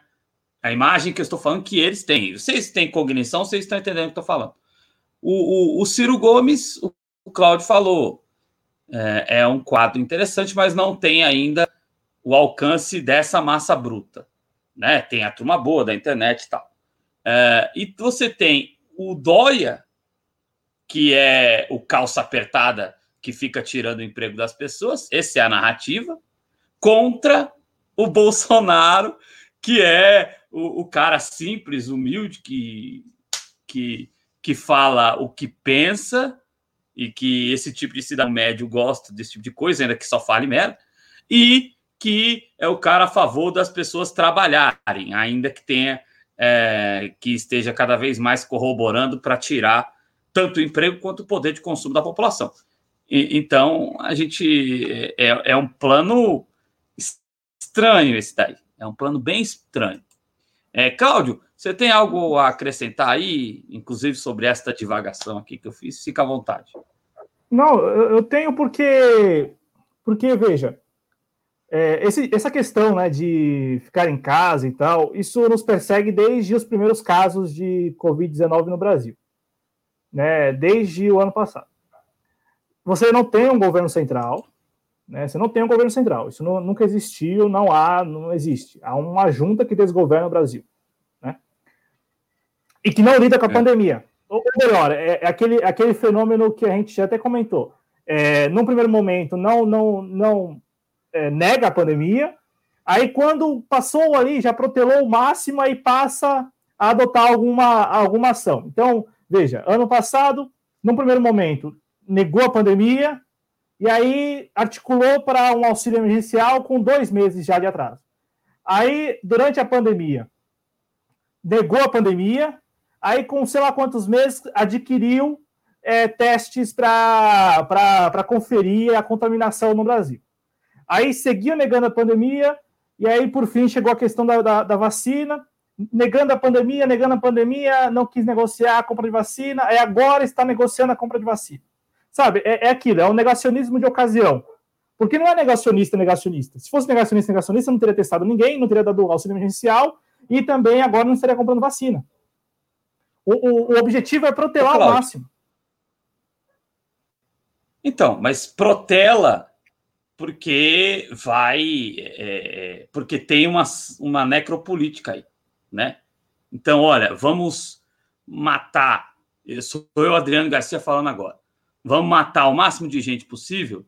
E aí, quando a gente vê que já não dá mais para. que já estão apertando demais a gente porque a gente está matando, Aí vamos fingir que vão fazer alguma coisa. Então vamos fazer um paliativozinho, pequenininho, e aí depois morre, morre, morre, morre, morre, morre, morre, morre. E aí, quando a, é sempre esse movimento. A impressão que eu tenho é isso. A impressão que eu tenho é que eles têm prazer é, em ver as pessoas indo embora. É, é, é essa a impressão que eu tenho. É, eu, eu não, não, não, não compartilho dessa impressão, porque o que me parece é criar confusão. É, porque é um ambiente muito bom. É um ambiente muito bom para eles. É É um ambiente em que tudo funciona. É, o caos, é, evidentemente, é, é, favorece, porque eles, enquanto existia a pandemia galopante no Brasil, eles evidentemente vão ter uma desculpa para dar em relação a, a, tudo que estão fazendo de destruição. Não, é para tudo, para tudo. Veja, não tem ninguém na rua. A oposição está em casa. Porque é, é, a narrativa. Então, assim, é, é, é, é, muito confortável. O caos que se estabeleceu no Brasil em, em, em função é, da maneira como o desgoverno está lidando com a pandemia é extremamente favorável para a junta que desgoverna o Brasil. Para os interesses dele, deles, né, para não falar só do Bolsonaro, mas para os interesses deles, bom, os interesses estão sendo cumpridos, satisfeitos, assim, não há nada a, a, assim de ruim para o desgoverno em meio à pandemia, porque não há nem essa pressão, por isso que eu não compartilho da, da sua impressão, Adriano, ainda que eu a respeite, porque não há pressão, não é porque estão morrendo agora 1.800 pessoas todo dia por Covid-19 que o desgoverno está trabalhando para comprar vacinas. Não. Não é por isso. É por, Você acha que a opinião não, pública não... bater no Bolsonaro, ele não liga? A não, opinião liga, pública ele bate, ele não, ele, ele, ele, ele não volta atrás quando alguém, antes mesmo de pandemia, a opinião pública dizia alguma coisa, ele já fingia ou voltava atrás em determinada medida, em determinada decisão que tenha tomado. Mas, enfim, aí tranquilo. Não, não, porque não, não há opinião pública. Esse é o meu problema. Não há. A opinião pública não, não tem peso no desgoverno Bolsonaro. Não tem mesmo. Assim, não, não tem peso algum. É, o, o, que parece, e eu acho que isso faz sentido, é protela-se ao máximo.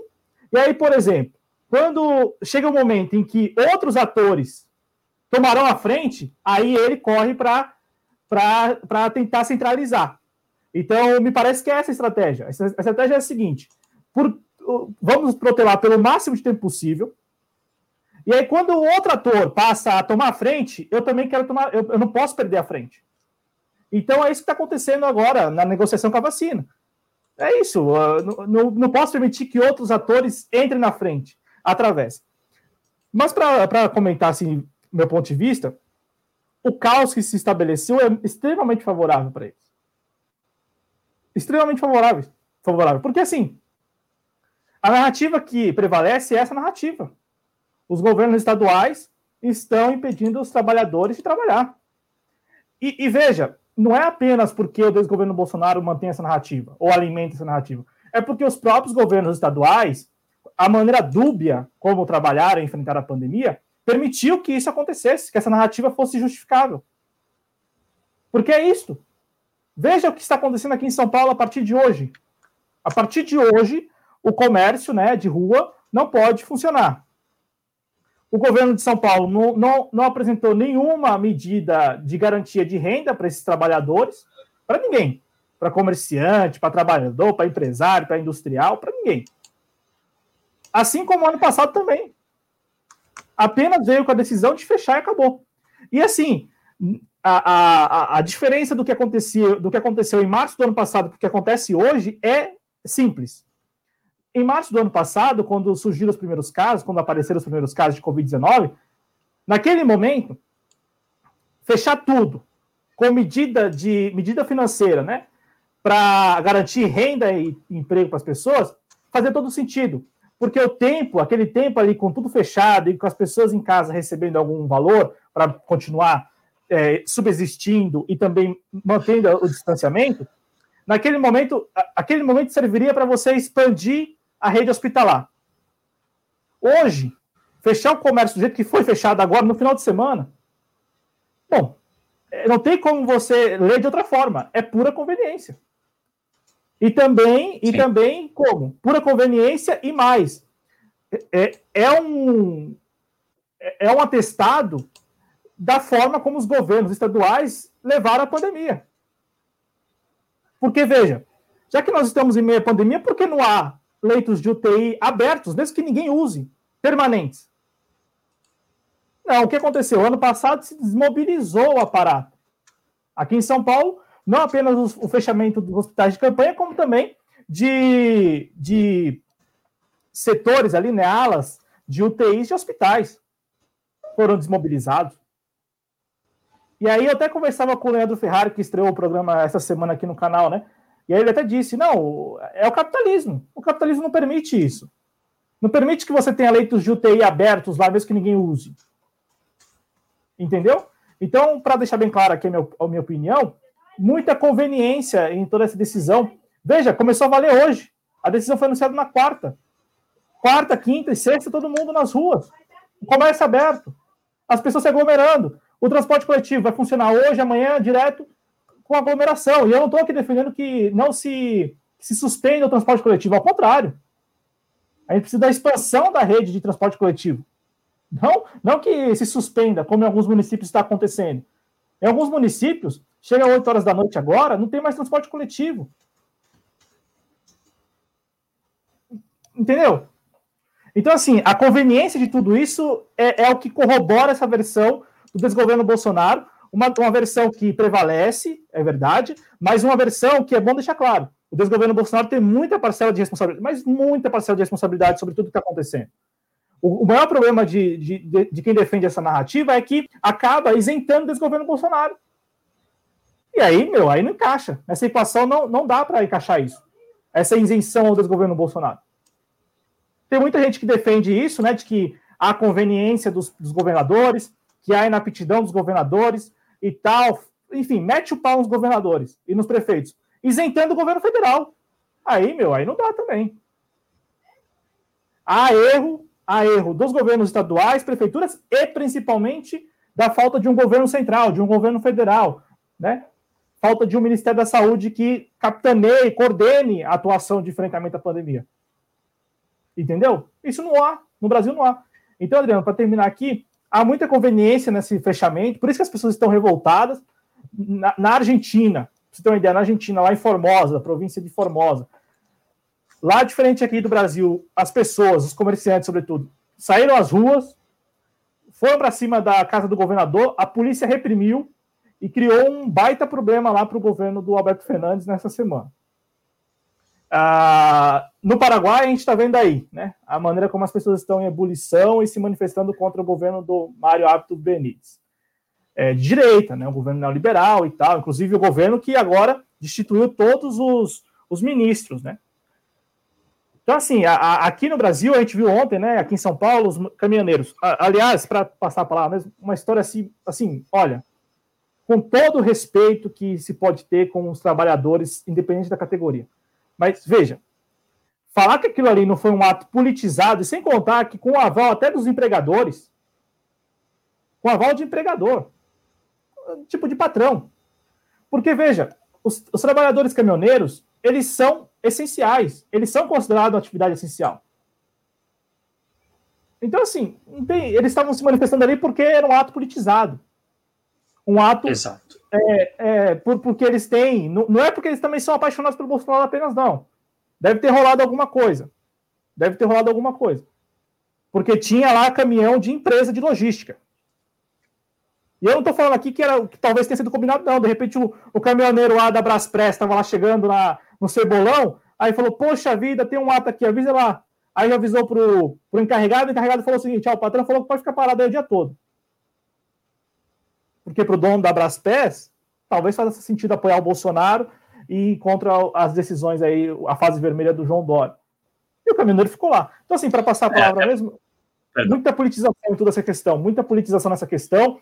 Eu vi, eu vi aqui o João Dória anunciar que anunciou sem qualquer, olha, sem qualquer medida de contenção, de, de enfim, de, de garantia de renda para as pessoas. Nada, nada, zero. Zero. Tem governo, tem governo estadual que fez isso. Por exemplo, o Camilo Santana, lá do PT do Ceará, fez. Ele anunciou um pacote de medidas financeiras para o setor de bares e restaurantes. E também um auxílio para os trabalhadores de, desses setores, né, desempregados garçons, cozinheiras e tal.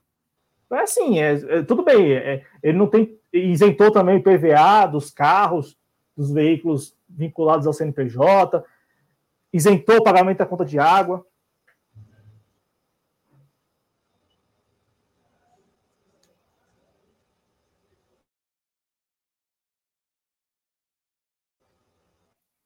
Adriano? Você travou aí, não? Mas. Não, não, agora sim. É, agora parece que está tudo certo. Então, é. E, e, e aí, só para a gente poder. É.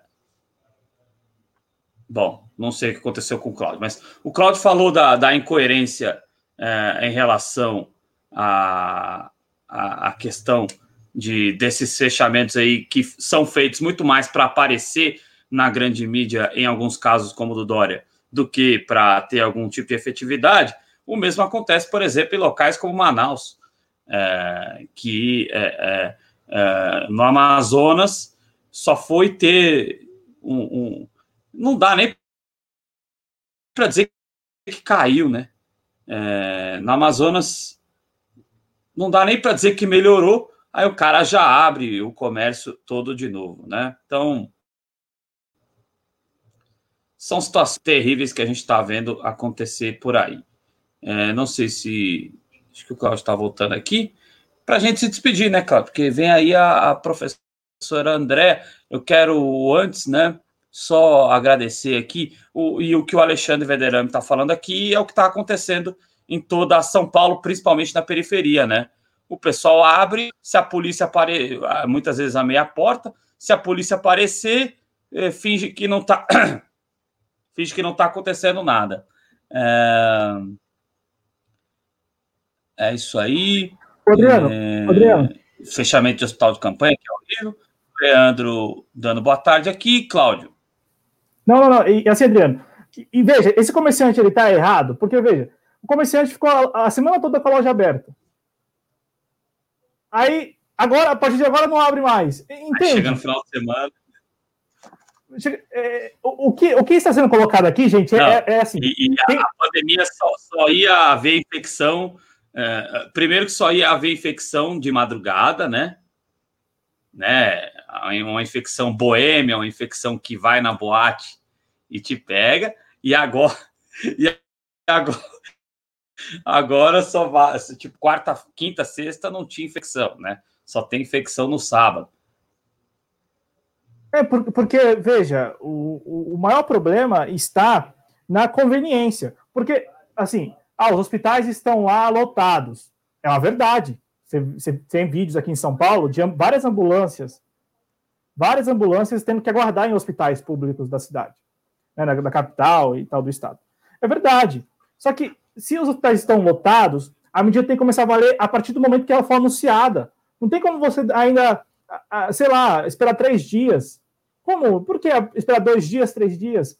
A mesma coisa em relação ao ano passado quando a, o Estado voltou à fase vermelha, aqui o Estado de São Paulo, a fase vermelha foi estabelecida, foi, foi implementada apenas nas festas, no dia 25, 26 e 27 de dezembro, depois dia 31, primeiro, dia 31 não, 1, 2 e 3.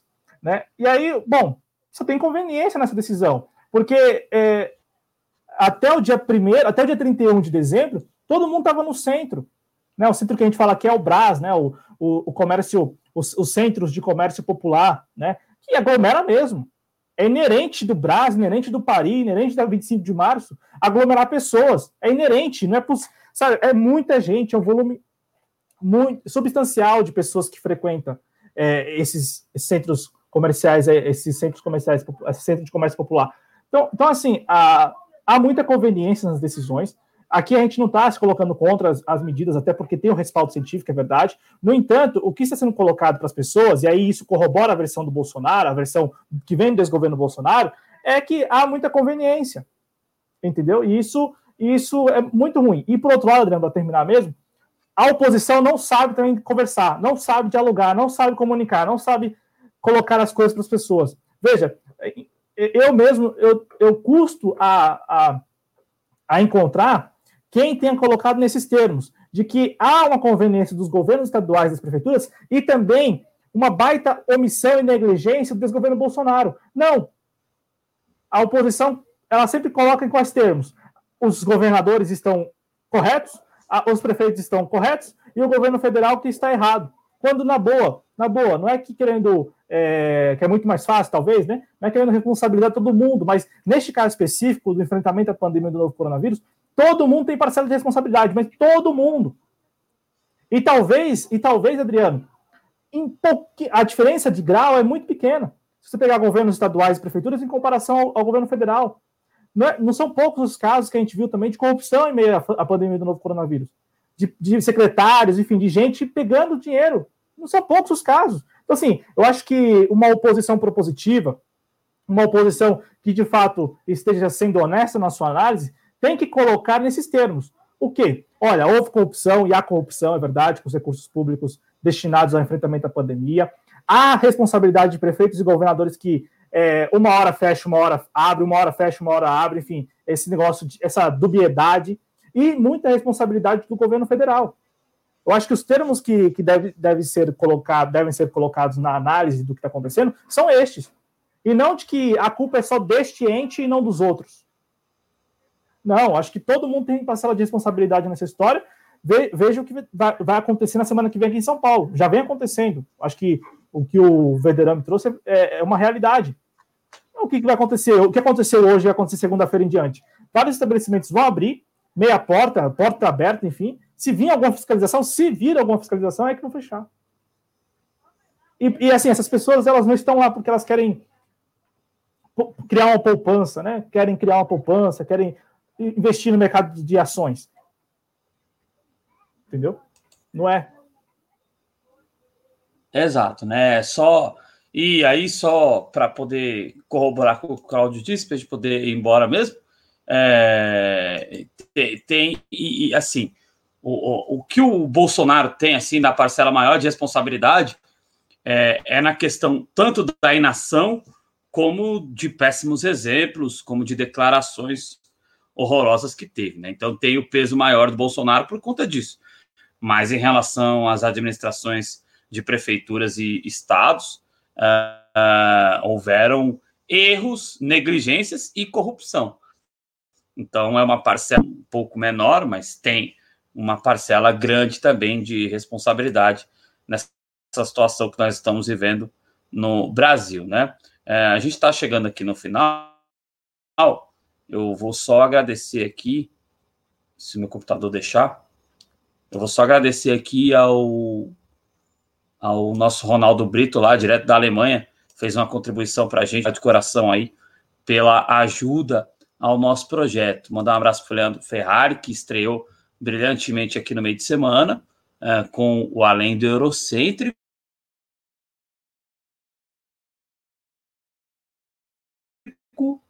É, e a sua mensagem foi excluída. Olha, a gente dificilmente exclui. A gente só exclui algum tipo de xingamento. O, teve um cara que veio aqui no meio de semana falou que tinha pouca morte, né?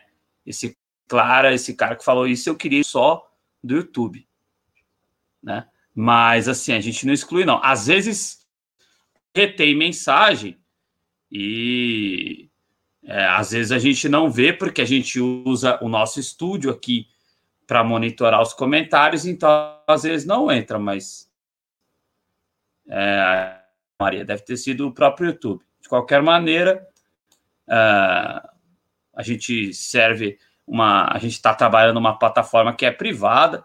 A gente pede desculpas, mas não foi a gente que, que fez isso, não, viu, Maria? Obrigado aí pelo seu carinho.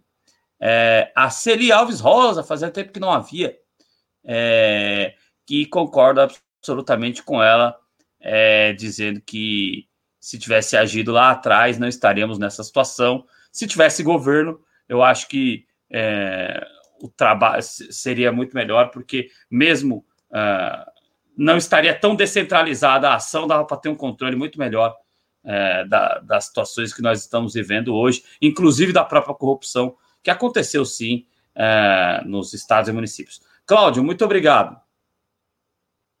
Valeu, Adriano. Valeu aos nossos espectadores. Saúde a todos. Saúde, pessoal. Cuidem-se. Até o próximo Redação JC. A seguir tem a professora Andréa Sanazaro com o programa Humanidades. Um abraço, gente. Muito obrigado.